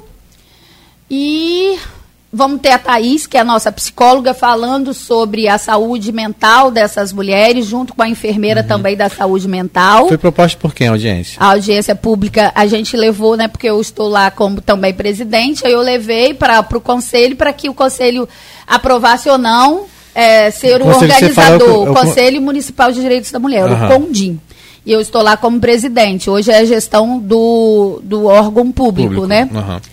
É, Então foi aprovado e vai e acontecer. aí é, foi aprovado e eles vão. é, o conselho está junto conosco nessa organização. E quem vai presidir essa audiência? É, sou eu e a, a vice, né, que a minha vice é a Carla, psicóloga é, concursada do Ferreira Machado, que é a minha vice. E, mas só que ela está no conselho como representante do Conselho Estadual de Psicologia, que tem uma sigla que eu não sei, mas ela é representante da, da do, do- da sociedade civil. Então já tem esse evento aí marcado. Já. Aí no dia 6 do 12, a gente ainda não confirmou, mas é, seria no Palácio da Cultura, mas foi tirado alguns ar-condicionados que lá tinham pro que teve do baile debutante. Aí que eu fiquei sabendo que aquele ar-condicionado não vai ficar fixo lá, foi só para o baile debutante. Só que a gente está com uma onda de calor muito grande, eu não sei se vai ser realizado lá ou no próprio, na própria subsecretaria. Vai ser um, um evento lindo, porque eu amo né, essa questão da inclusão. E a gente vai fazer um projeto junto com, com a Retina Campus, né, que são pessoas com deficiência visual. Eu tenho a Silvia, que é representante da Retina Campus, Retina Brasil, Sim, enfim, tá no, é, tá no Conselho Nacional também de Saúde, a Silvia é muito dedicada. E aí a gente vai ter é, oftalmos lá no dia, fazendo é, vários tipos de exame. É, a gente fez um chamamento também dentro das escolas municipais para que as crianças com baixa acuidade é, visual sejam identificadas, porque a gente sabe que o acesso ao oftalmo, dependendo da região onde essas crianças estudam, é, é difícil e às vezes elas estão lá sem prestar atenção nas, au- na- nas aulas, porque tem essa deficiência visual e não identificada. Então a gente também vai fazer o chamamento aí para as crianças. E vai ter muito debate e palestras com especialistas. Por quê? Existe um projeto que foi nosso, também na época da nossa vereança, que está em Brasília hoje. Que é, através da Silvia mesmo, da Retina, a gente montou esse, esse, esse, é, essa proposta de lei.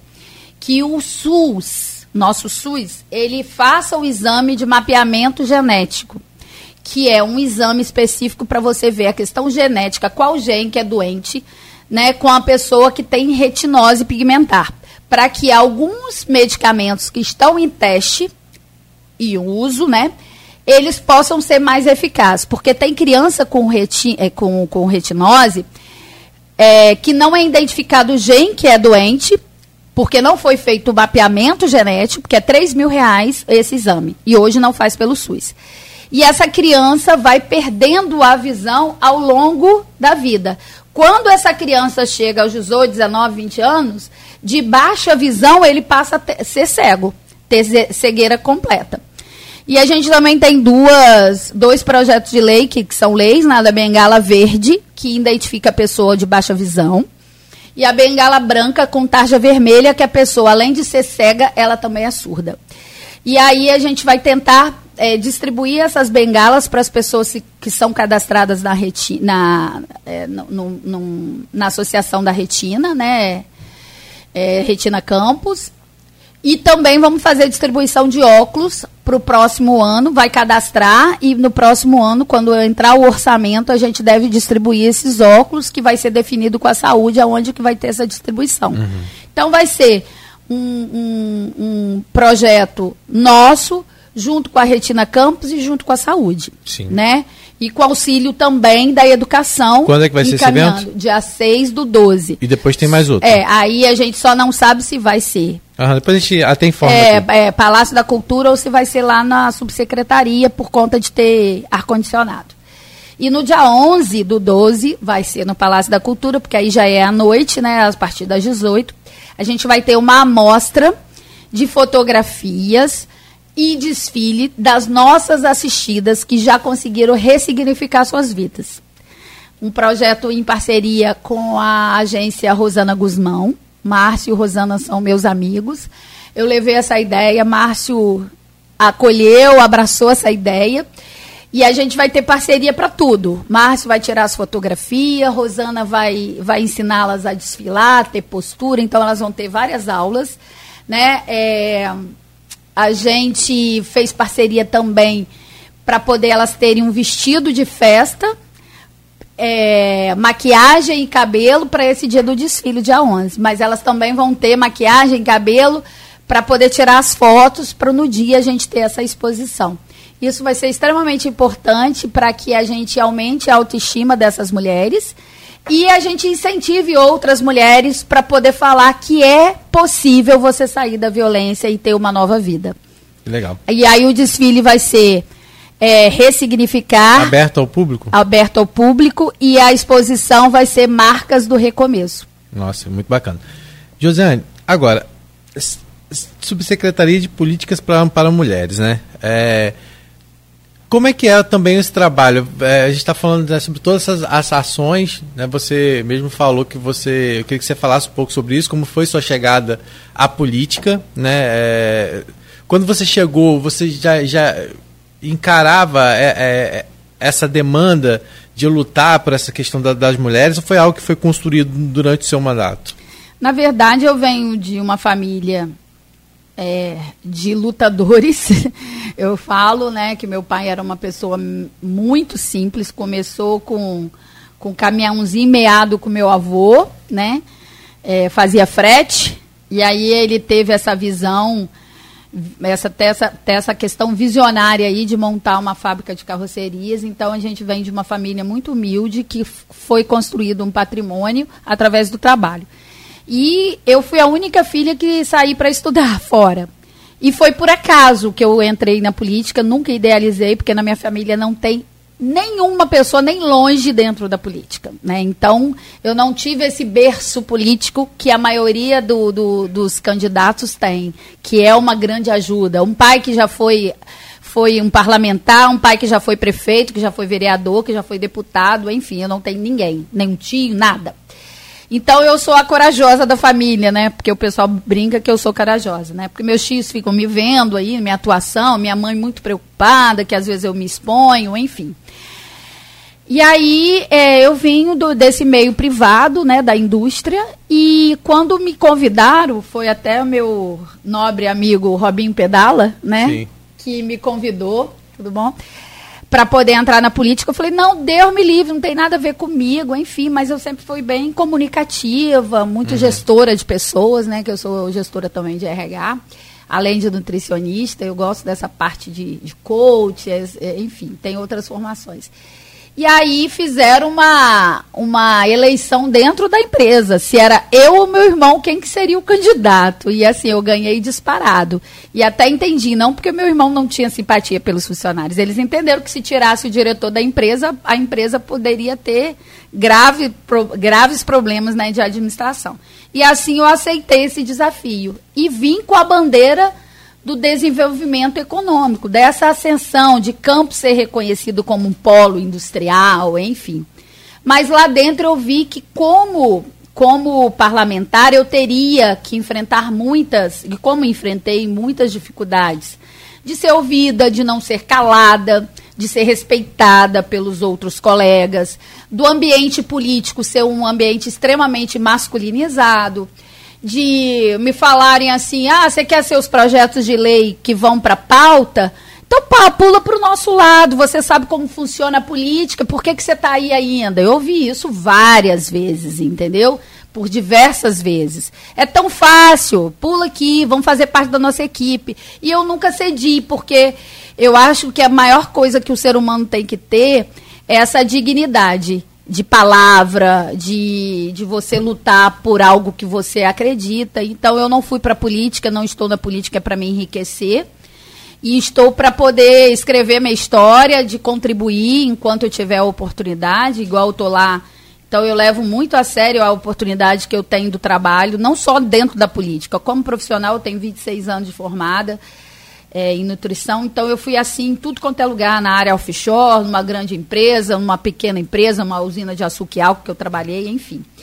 Então, é, eu vi as dificuldades da, de nós mulheres nos destacarmos né, dentro de um ambiente muito masculino que tinha 24, é, 25 vereadores e quatro vereadoras. É, então, eu desenvolvi essa, essa a, é, eu sou apaixonada pelos direitos das mulheres, então eu acho que a gente precisa contribuir.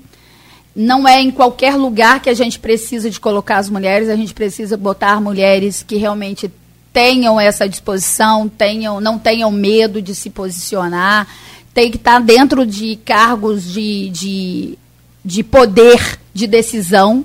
Por exemplo, hoje, não entenderam que eu falei em uma entrevista, e repito aqui, a Câmara hoje é estruturalmente machista. Eu não estou chamando vereador nenhum de machista, até mesmo porque eu tenho amigos íntimos, né? Amigos muito queridos, próximos, íntimo não, amigos queridos e próximos a mim dentro da Câmara, sabe? Que são parceiros mesmo.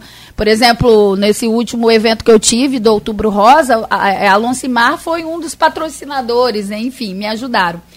Então, assim, eu falo estrutura machista, porque só tem homem lá.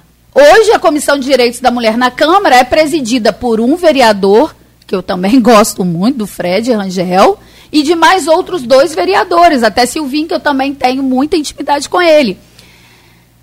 Mas é uma estrutura masculinizada, entendeu? E que a gente precisa, enquanto mulheres, mudar isso. E aí as mulheres, eu acho que se despertaram muito. E a gente precisa de trabalhar nesse despertar. A sua secretaria cumpre também esse papel de, de incentivar jovens? De, quando vocês vão na escola, por exemplo, você falou que você leva um projeto da escola, mas tem a, a é, Maria da Penha vai à escola, mas vocês levam essa abordagem também de como é importante Sim, no ambiente político a gente ter mulheres, que as mulheres precisam incentivar. E até mesmo porque, por exemplo, a maioria da, das pessoas que levam uma mulher lá, é uma outra colega, não é um homem que leva uma mulher, não é um colega ou um tio, um primo, enfim. Sempre é uma mulher que está no meio dessa história toda, incentivando outras mulheres. Tem várias pessoas que me ligam e falam assim: eu sou amiga de Fulana e ela me falou que você podia me ajudar. Eu não sei o que, que faz aí a sua subsecretaria, mas eu estou passando por isso, isso e isso. Ou seja, é uma mulher incentivando outra uhum. mulher o tempo todo. Então, isso é muito importante. E, assim, é, a repercussão, é, tipo assim, quando você propõe uma legislação, você, mulher, para poder abraçar e chegar até outras mulheres, é importante você ter a, a, sensibilidade feminina na elaboração e você pensar na execução como mulher. Então o homem pode até ter essa acessibilidade, às vezes tem uma assessora, né, mulher, tal, mas é diferente de você ser mulher. Então, assim, eu acho que eu ainda não consegui, era uma das minhas propostas, fazer um curso, né, uma capacitação específica para as mulheres atuarem dentro da política, que é uma grande oportunidade da gente fazer legislações que, que mais nos favoreça. E eu não consegui por conta de não ter braços mesmo para execução. Até a Izzy Vicente, que é uma vereadora querida de Macaé, que é muito parceirinha, ela fez esse curso de gestão né, de mulheres, incentivando as mulheres a entrarem no ambiente da política. E quando você fala da importância, por exemplo, eu, eu, eu acho que eu era a única mulher presidente de um partido na última eleição. Eu não lembro se eu era a única, mas eu acho que era. Como presidente, eu acho que eu era.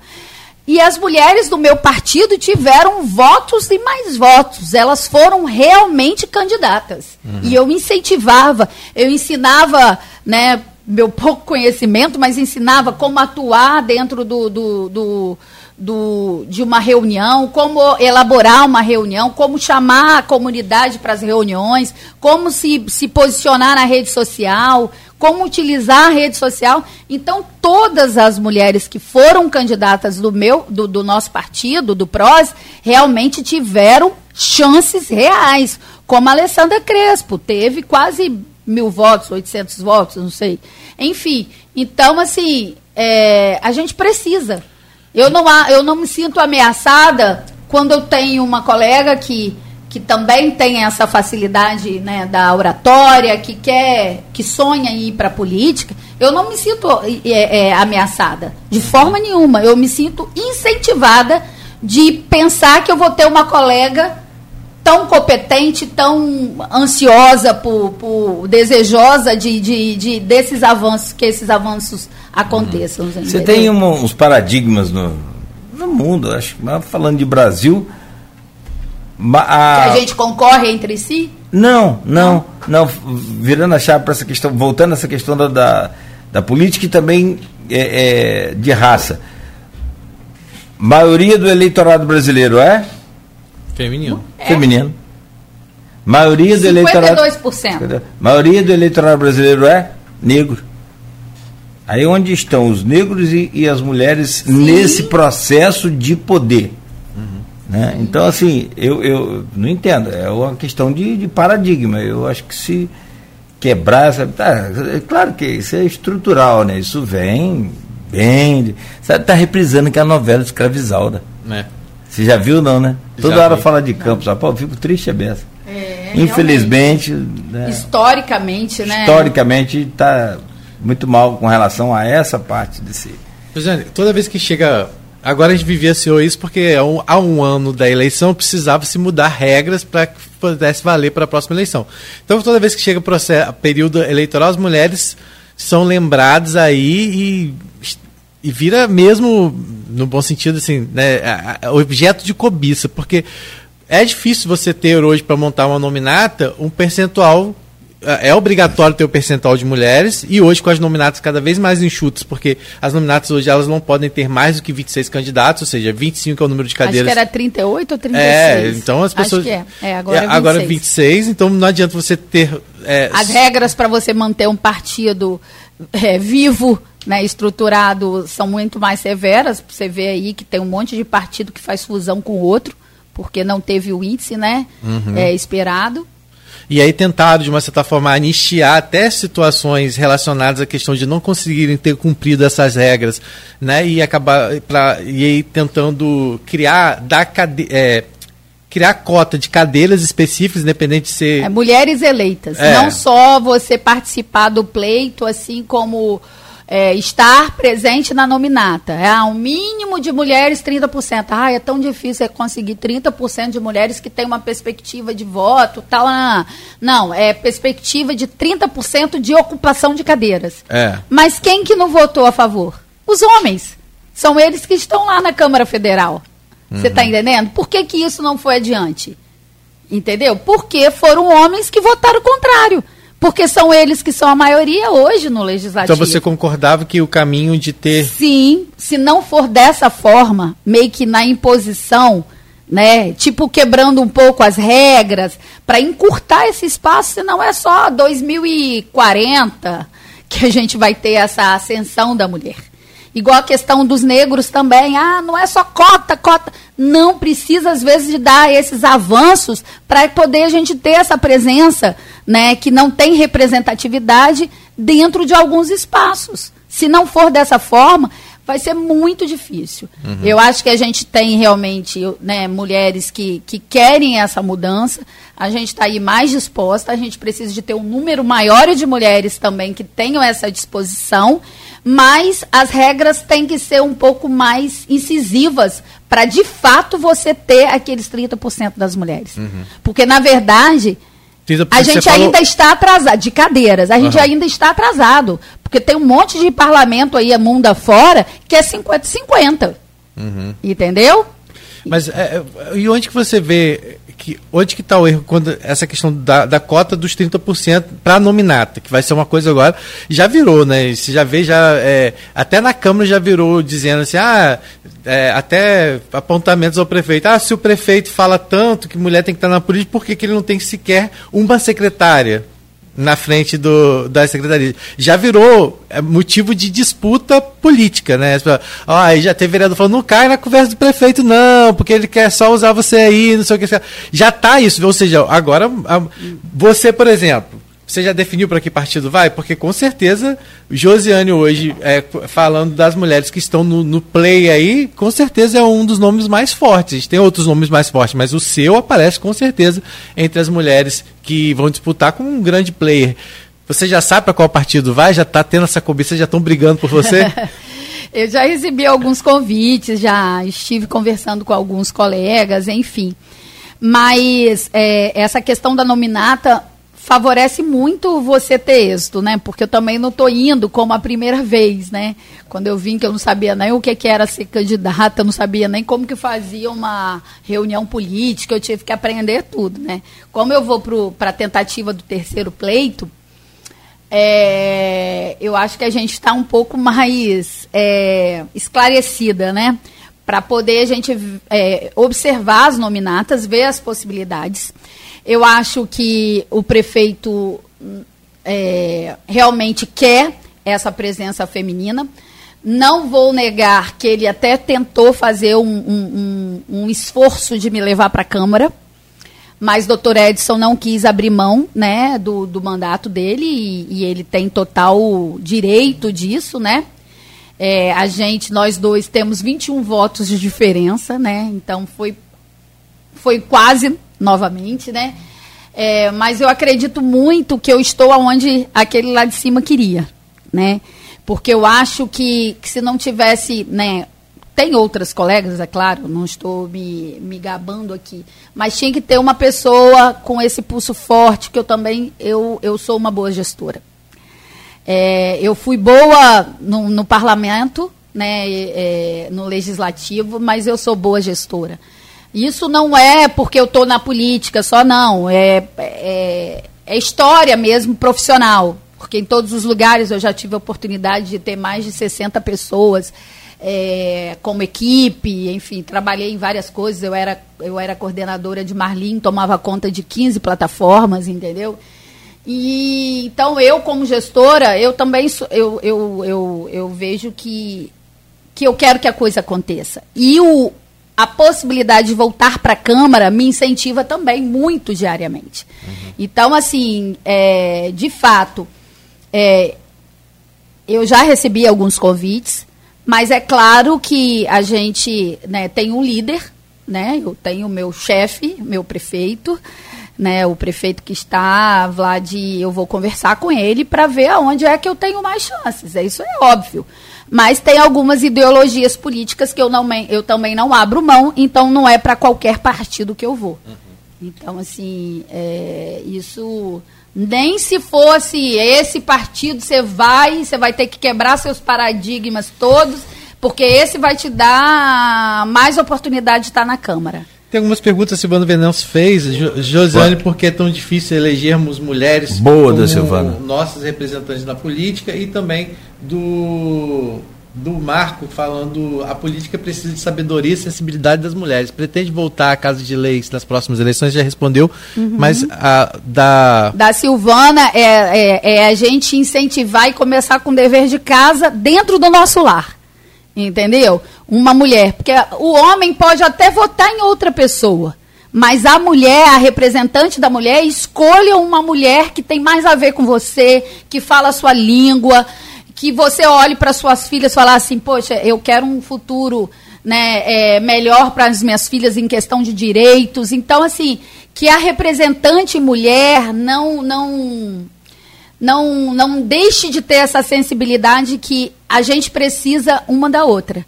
Então, se não for dessa forma, vai ficar muito difícil. Então, é, a gente precisa que as mulheres sejam sensibilizadas que é importante a gente ter representantes femininas. E a gente só vai conseguir essa ascensão se a gente puder contar com a outra.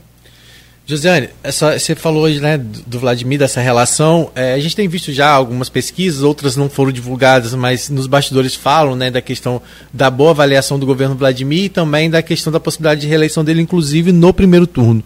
Como é que você avalia hoje o governo? Que nota você dá e você acredita realmente nessa eleição no primeiro turno? É, acredito. Acredito porque eu tive uma experiência muito ruim né, de é, estar na vereança com um gestor que realmente não fazia acontecer. Era muito, muita, muitas palavras bonitas, né, que ele tinha tinha gestores, né, secretários que falavam a tríade público, privado é, é, e as escolas, né? Então, assim, essa parceria, essa tríade vai acontecer, vai acontecer e nunca aconteceu. Eu não consigo lembrar de nenhuma pasta, juro, não é porque eu era da oposição, não. Eu não consigo lembrar de nenhuma pasta do governo de Rafael Diniz que deu certo. Então, meu parâmetro de estar tá vivendo mesmo a política é Rafael. Entendeu? Em relação a Vlad. Então, eu acho que, que Vlad é um cara extremamente é, articulado ele, ele, é uma, ele é um gestor muito articulado, muito querido por onde ele passa. Então, isso é muito importante. Ele une até pessoas, parlamentares que não, não têm, às vezes, nada a ver um com o outro, conseguem emendas é, em conjunto para poder trazer para campos receber Caio Viano foi assim uma hombridade, um, uma atitude muito bacana dele. E realmente ele teve dificuldade, isso é de fato, ele não está falando da boca para fora, como parlamentar no governo de Rafael para mandar emendas para cá, que não tinha esse diálogo. Eu lembro que a gente solicitou esse tomógrafo é, para o Centro da Mulher hoje que tem lá. não tinha esse diálogo. Ele conseguiu, ficou parado durante o governo de Rafael todinho. Só foi comprado esse tomógrafo no governo dele. Que, que, já, que, que o dinheiro já estava à disposição do município, ele não comprou. Ou seja, eu acho que não estavam preocupados com o bem coletivo, muito individual. É que era cada um na sua pasta, com os seus interesses pessoais, e o coletivo ficou deixado para trás. Então, assim, dizem que ele eu não acompanhei, mas dizem que ele era um bom vereador, combatente, mostrava onde estava errado, tal, nananã. Mas quando veio para ser gestor, É, as pessoas falam muito na questão do orçamentário, que é muito diferente, né? Tem que ser levado em consideração também o que as pessoas falam, né? Uhum. Que o orçamento hoje de Campos é quase o dobro do que se Não, tinha. não é só. é, Você É. está certo, você não está errado, não, mas é, é real. É só comentário Então, das pessoas, é, é. real mesmo. Então, A- assim- A arrecadação. Agora, a gestão no, no, no difícil é que a É. gente entende que. E Vlad também, ele, ele selecionou pessoas que têm aquela missão na alma. Entendeu? Não é, não é só Josiane. Por exemplo, você ou- ou- ouviu o Almir Davi, do professor Almir. E à frente da, da agricultura. É, é, é muito alma mesmo. Você vê que faz por amor. Às vezes as pessoas não precisavam estar ali naquele cargo, mas é, trabalha de forma incessante. E eu, eu, assim, eu vejo o quanto se a gente precisa de um colega, você liga no fim de semana, você liga à noite, você liga no feriado, você consegue. Então, essa interlocução também entre as pastas é importantíssimo. Entendeu? Um colega ser sensível, falar assim, não, Josiane precisa de fazer esse. Por exemplo, Maria da Penha vai à escola. É um benefício, né? Que é uma política da mulher, mas que beneficia também essa, a, a educação. Então, eu não tenho esse recurso, então a educação chega com esse recurso. Então, essa integração entre. Igual o negócio da retina, a gente vai fazer o projeto da retina, é grandioso. Mas se a saúde não estivesse junto comigo, eu não podia executar. Então, qual nota você dá aí pro governo Vladimir? Eu acho que o governo de Vladimir é um governo bom. Bom. Mas tem tudo para ser um, um governo de excelência. Mas são só três anos. E que a gente conseguiu encontrar aí uma, uma cidade tenebrosa, né? Eu falo que. Mas não vai arriscar a nota, não? A nota? Bom sempre é 80, né? Então, 80, de 75, 80. Tá é certo. esse- Então, Passou e a de questão- ano. É, passou. Já. É, e a questão de reeleição, então você Eu acha, acho que vai em primeiro turno. você acha que vai pro turno? E Porque Vladimir conseguiu alcançar as classes que, que a, o- a família dele não alcançava, a classe média e alta. Hoje Uhum. está com Vladimir. Eu falo isso porque eu ando dentro da Firjan, dentro do CDL, entendeu? Então eu ouço outros, outros empresários, eu faço parte da AIC, que é a Associação das Indústrias de, da Codim, né? Aham. Então eu faço parte lá da AIC. Então esse é o diagnóstico também da pedra dos empresários. Então ele, ele circula bem aí. Mas essa pedra, você, você não coloca um pouco na conta do, do vice? Também, não, ele Do tem, Dr. mas é o que eu falo, ele tem pessoas ao lado dele que são grandiosas. Frederico é maravilhoso e ele transita bem. É claro que ele abriu caminhos para Vlad, para esse diálogo com os, com os empresários. Josiane. Com é, certeza. é, já- E ele é um vice que não é igual muitos que a gente vê, tá ali só só de stand-by, figurão, não, ele é atuante. E Vladimir também, eu também não posso deixar de falar com ele. Além de todos esses parceiros, o vice, secretários, subsecretários, presidente de fundações, ele tem uma primeira dama, que é a única dama, que a, a menina é muito dedicada, Tati- Tassiana. Entendeu? Ah, é, eu vejo que a parte social que era para ele estar presente, ela consegue é, é, a- acolher, abraçar essa parte. Ela é bem articulada. Muito, ela é muito articulada, muito querida, muito disponível. Uhum. Então, também, eu acho que ele também tem uma parceira em casa e no trabalho muito boa. Eu sei que a gente está terminando, só agora você já deu um- mais ou menos sua visão em relação à Câmara. E a gente vê que, por um lado, pesquisas mostram uma boa avaliação em relação ao governo, mas, por outro lado, a Câmara ainda, mesmo com um percentual de fe- pouco pequeno, assim, de entre os que aprovam e os que reprovam, a Câmara de Campos ainda é reprovada. Como é que você vê hoje esse clima entre Câmara e governo? É, o que, que você acha que. Por que, que a Câmara tem essa visão ainda tão negativa? Você fala dessa gestão atual? É. Então, eu acho que o que o Marquinhos ainda não entendeu que a política é uma roda gigante, né? Hoje você está aqui, amanhã depois você tem que estar em outro lugar, enfim. Eu acho que essa articulação poderia estar mais saudável se tivesse menos objetivos pessoais e sim uma visão mais para o coletivo. Entendeu? A partir do momento que você enxerga que você está ali para representar a população, você precisa, às vezes, de passar por cima de algum, algumas, é, algumas decisões ou, ou, ou interpretações individuais por conta da sua missão de estar ali como representante. Então, assim, é, a gente não está na, nos bastidores, né? Na, no diálogo do prefeito com o legislativo, né? Mas eu observo que essa, essa flexibilidade né, de, de diálogo com o Vladimir, ele podia estar tá aproveitando muito mais. Porque o resultado ele vem. Então, assim, não vai ser essa articulação mais próxima ao prefeito que vai desestruturar ou enfraquecer o objetivo pessoal do grupo deles. Pelo contrário. Entendeu? E hoje a população está muito mais atenta. A quê? A quem realmente trabalha. A quem está ali para assumir de verdade o compromisso e a responsabilidade do legislativo. Então, eu acho que, que, que o presidente. É, eu acho que muitas vezes, é, como que eu vou dizer? Ele é grosseiro, porque eu posso falar por uma questão pessoal. É, ele falou de mim por conta dessa, dessa entrevista que eu dei de falar da Câmara masculina. Ele falou por conta do meu desserviço que eu não estou hoje na Câmara. Ele falou em palavra livre, né, que não podia ter ninguém para rebatê-lo depois, porque em palavra livre ele foi o último a falar. Então, por essa atitude, você vê que ele é, é inflexível e de pouco diálogo. Então, assim, não o conheço profundamente, mas eu acho que esse diálogo com o, o executivo poderia ser um diálogo mais aberto em favor do bem comum que é a população. E é a obrigação tanto do gestor municipal como da Câmara também. Uhum. Então, assim, eu vejo que. É, eu fui vereadora junto com o pai dele, né? Entendeu? A agressividade está na alma. Infelizmente. A, o desrespeito está na alma.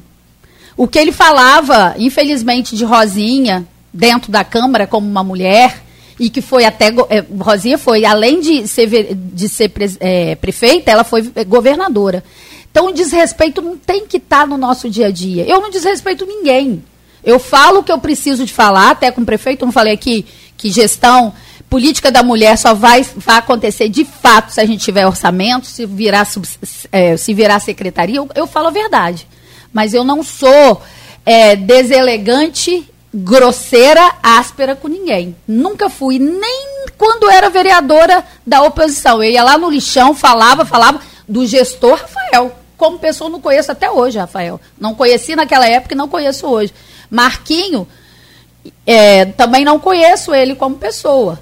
Mas eu acho que ele ali, como gestor, ele é inflexível, entendeu? Ele já me negou eu ir para prestar conta do meu mandato lá. Ele já me negou e falar sobre o dia 25, que todo dia 25 é dia laranja. Ou seja, é uma tomada de poder que não é cabível. Ali é casa do povo. É casa do povo. Entendeu? E, eu, e ele falou: não, você não vai falar em abril, não, você fala em dia 25 de novembro, que é dia internacional, né? De enfrentamento, não dia 25 todo mês. Já me negou. Então ele é extremamente inflexível. Então, assim, é complicado de ter um presidente da Câmara que seja inflexível como ele, que não tem diálogo. Entendeu? Dá nota, então? Dá nota? a nota é, é, é ruim. É, a minha nota hoje é ruim. Mas você fala para a Câmara como um todo, não? Não, não, não, não. Eu falo do gestor hoje. Uhum. Eu falei do gestor. Não, assim, é, eu vejo por exemplo, Fred Machado foi meu colega de vereança e hoje está. Em relação à política pública da mulher, Fred propõe muitas leis. Ele tem uma assessoria muito bacana e a sensibilidade dele. Apesar que, que eu falei há poucos dias atrás que ele foi insensível, mas diz que ele não falou, tem, tem que falar o contexto todo, que ele falou para Maju, que era para ela ficar na. baixar a bolinha dela e, e ficar quieta, enfim, alguma coisa assim. Aí dizem que eu não vi o contexto, porque eu não estava na Câmara por conta da minha clavícula quebrada, eu fiquei com medo de machucar. Enfim, então, assim, tem vereadores que têm essa visão, propõem leis que realmente é, são positivas, entendeu? Tem vereadores que estão fazendo muito para poder favorecer também a gestão do, do prefeito Vladimir.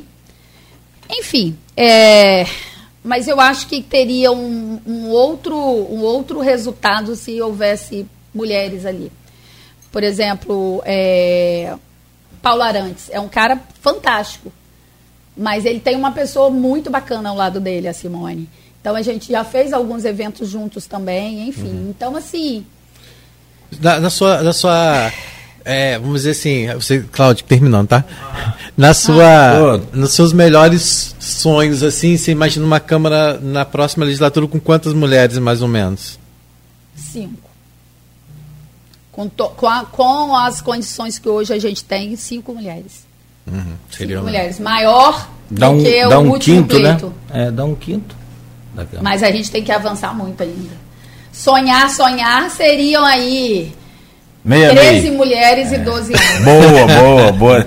E uma, a Câmara, por exemplo, nunca teve, uma, ser, nunca é, teve uma presidenta. É, exato. Aí a gente nem, conseguiu, nem, olha o ESO, você foi o ENF tem a primeira reitora. Entendeu? Tá Eu mudando. acho que o, os avanços estão acontecendo, é. sabe? Os avanços estão acontecendo.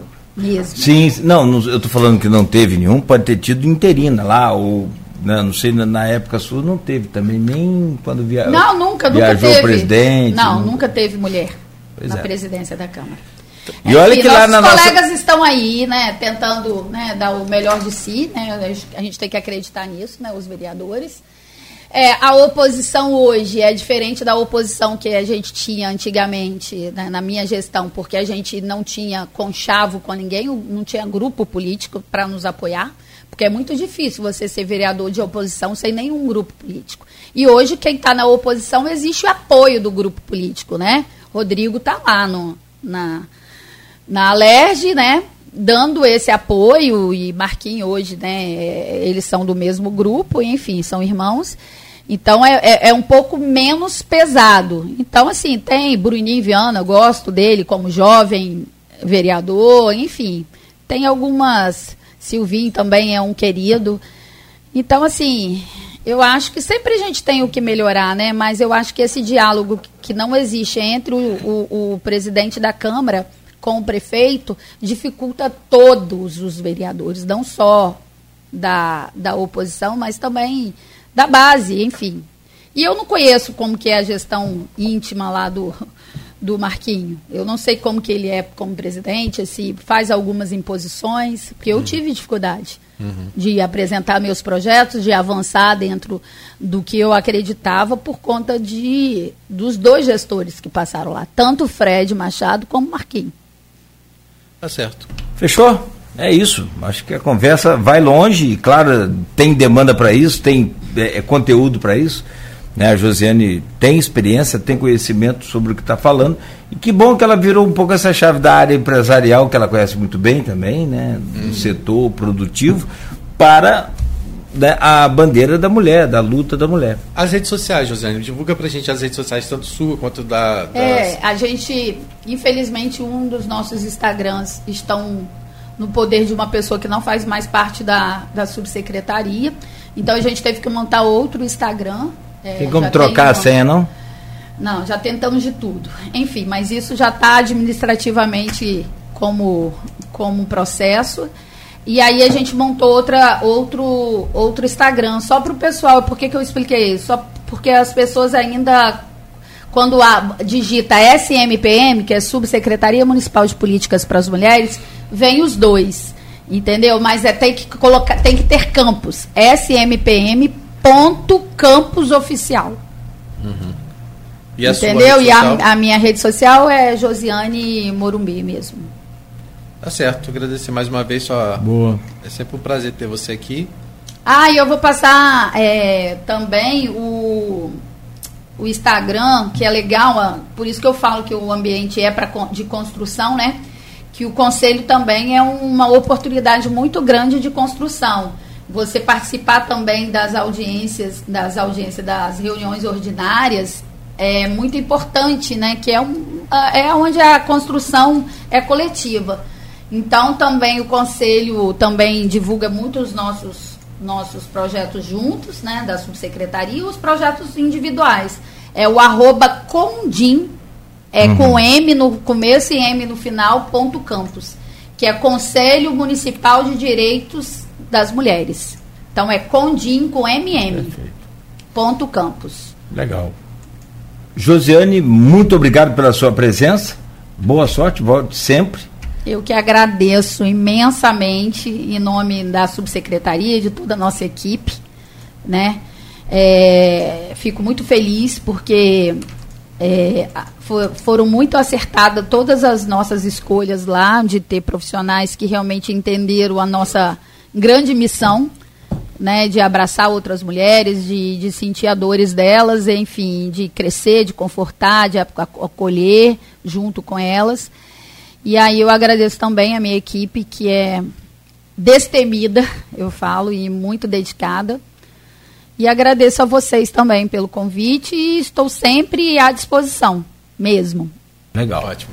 Rodrigo, obrigado a você também, fica à vontade para fechar. A... da Josiane, ah, vai, na, vai estar no Folha, jornal também? Sim, vai estar na, no jornal. Vamos escolher alguns trechos, porque não dá para colocar tudo, né? Mas uhum. lembrando que essa entrevista fica né, salva nas redes sociais, também tem podcast e também vai ter reprise aí na, na Pleno TV. E você vai descansar então a partir de agora? Nada, agora começa a preparar a edição de amanhã já. tá bom, amigo. Obrigado mais uma vez também. Obrigado pela semana. Semana que vem a gente vai estar aqui nesse revezamento com a Luiz Abreu, mas você vai dar um. Vou estar na terça e na quarta. Na terça e quarta para poder matar a saudade da gente. Entendeu? e a gente se vê então. Um abraço. Eu não vi. Dona Sebastiana apareceu aqui hoje. Apareceu. Apareceu, é falta Apareceu, Dona Sebastiana é a mãezinha dele. Tá? É, assiste, então, assiste, mega fã. É. Assiste, curte todo dia, bota mensagem aqui, ah, graça a ela. É, lá em. O programa é diário, não? É, todo dia. É? Todo dia. É, você acha que. Queria ver quantas vezes já vim aqui, hein? Como é que faz é fácil, essa busca? É fácil, lá é no, fácil. Tanto no, no YouTube, como no, no Spotify. É. Eu gosto do Spotify que é rapidinho. Mas você, a última vez que você vê já tem um tempinho, tá? É porque é. parece que é pouco tempo, mas não, já tem, já tem um tempo já que Acho você que veio. Tá na hora já de você. Passou a vez de pedir música. É? Aí agora tá na hora de você cantar pra gente aqui. Cantar. A única coisa que eu não consigo, amigo. Doutor Nélio tocou flauta, tocou que... gaita. Ah. É, teve mais gente que tocou, cada um com o seu talento. É. Declamou poesia, depois na próxima você prepara aí. Então eu vou preparar, nossa, eu vou você, preparar o, o, o, o meu espetáculo. Por favor. oh, parece, não, o único que, que lá em casa estreia é, é, é, que não nasce estreia é meu marido, é o baiano lá em casa. É, é baiana, a baiana é. já nasce talentoso. É, né? então, eu não tenho habilidade Legal. nenhuma aí de Legal. Obrigado das pessoas também que participaram aqui, junto da dona Sebastiana, o pessoal todo comentando. A gente volta segunda-feira, sete da manhã, ao vivo aqui com o Folha no Ar. E na, no final de semana, o Rodrigo já falou, amanhã tem o um jornal, o impresso da Folha da Manhã. Continue ligado, continue aqui na Folha FM. O oferecimento de Coagro, Proteus, Unimed Campos, Laboratório Plínio Bacelar e Vacina Plínio Bacelar.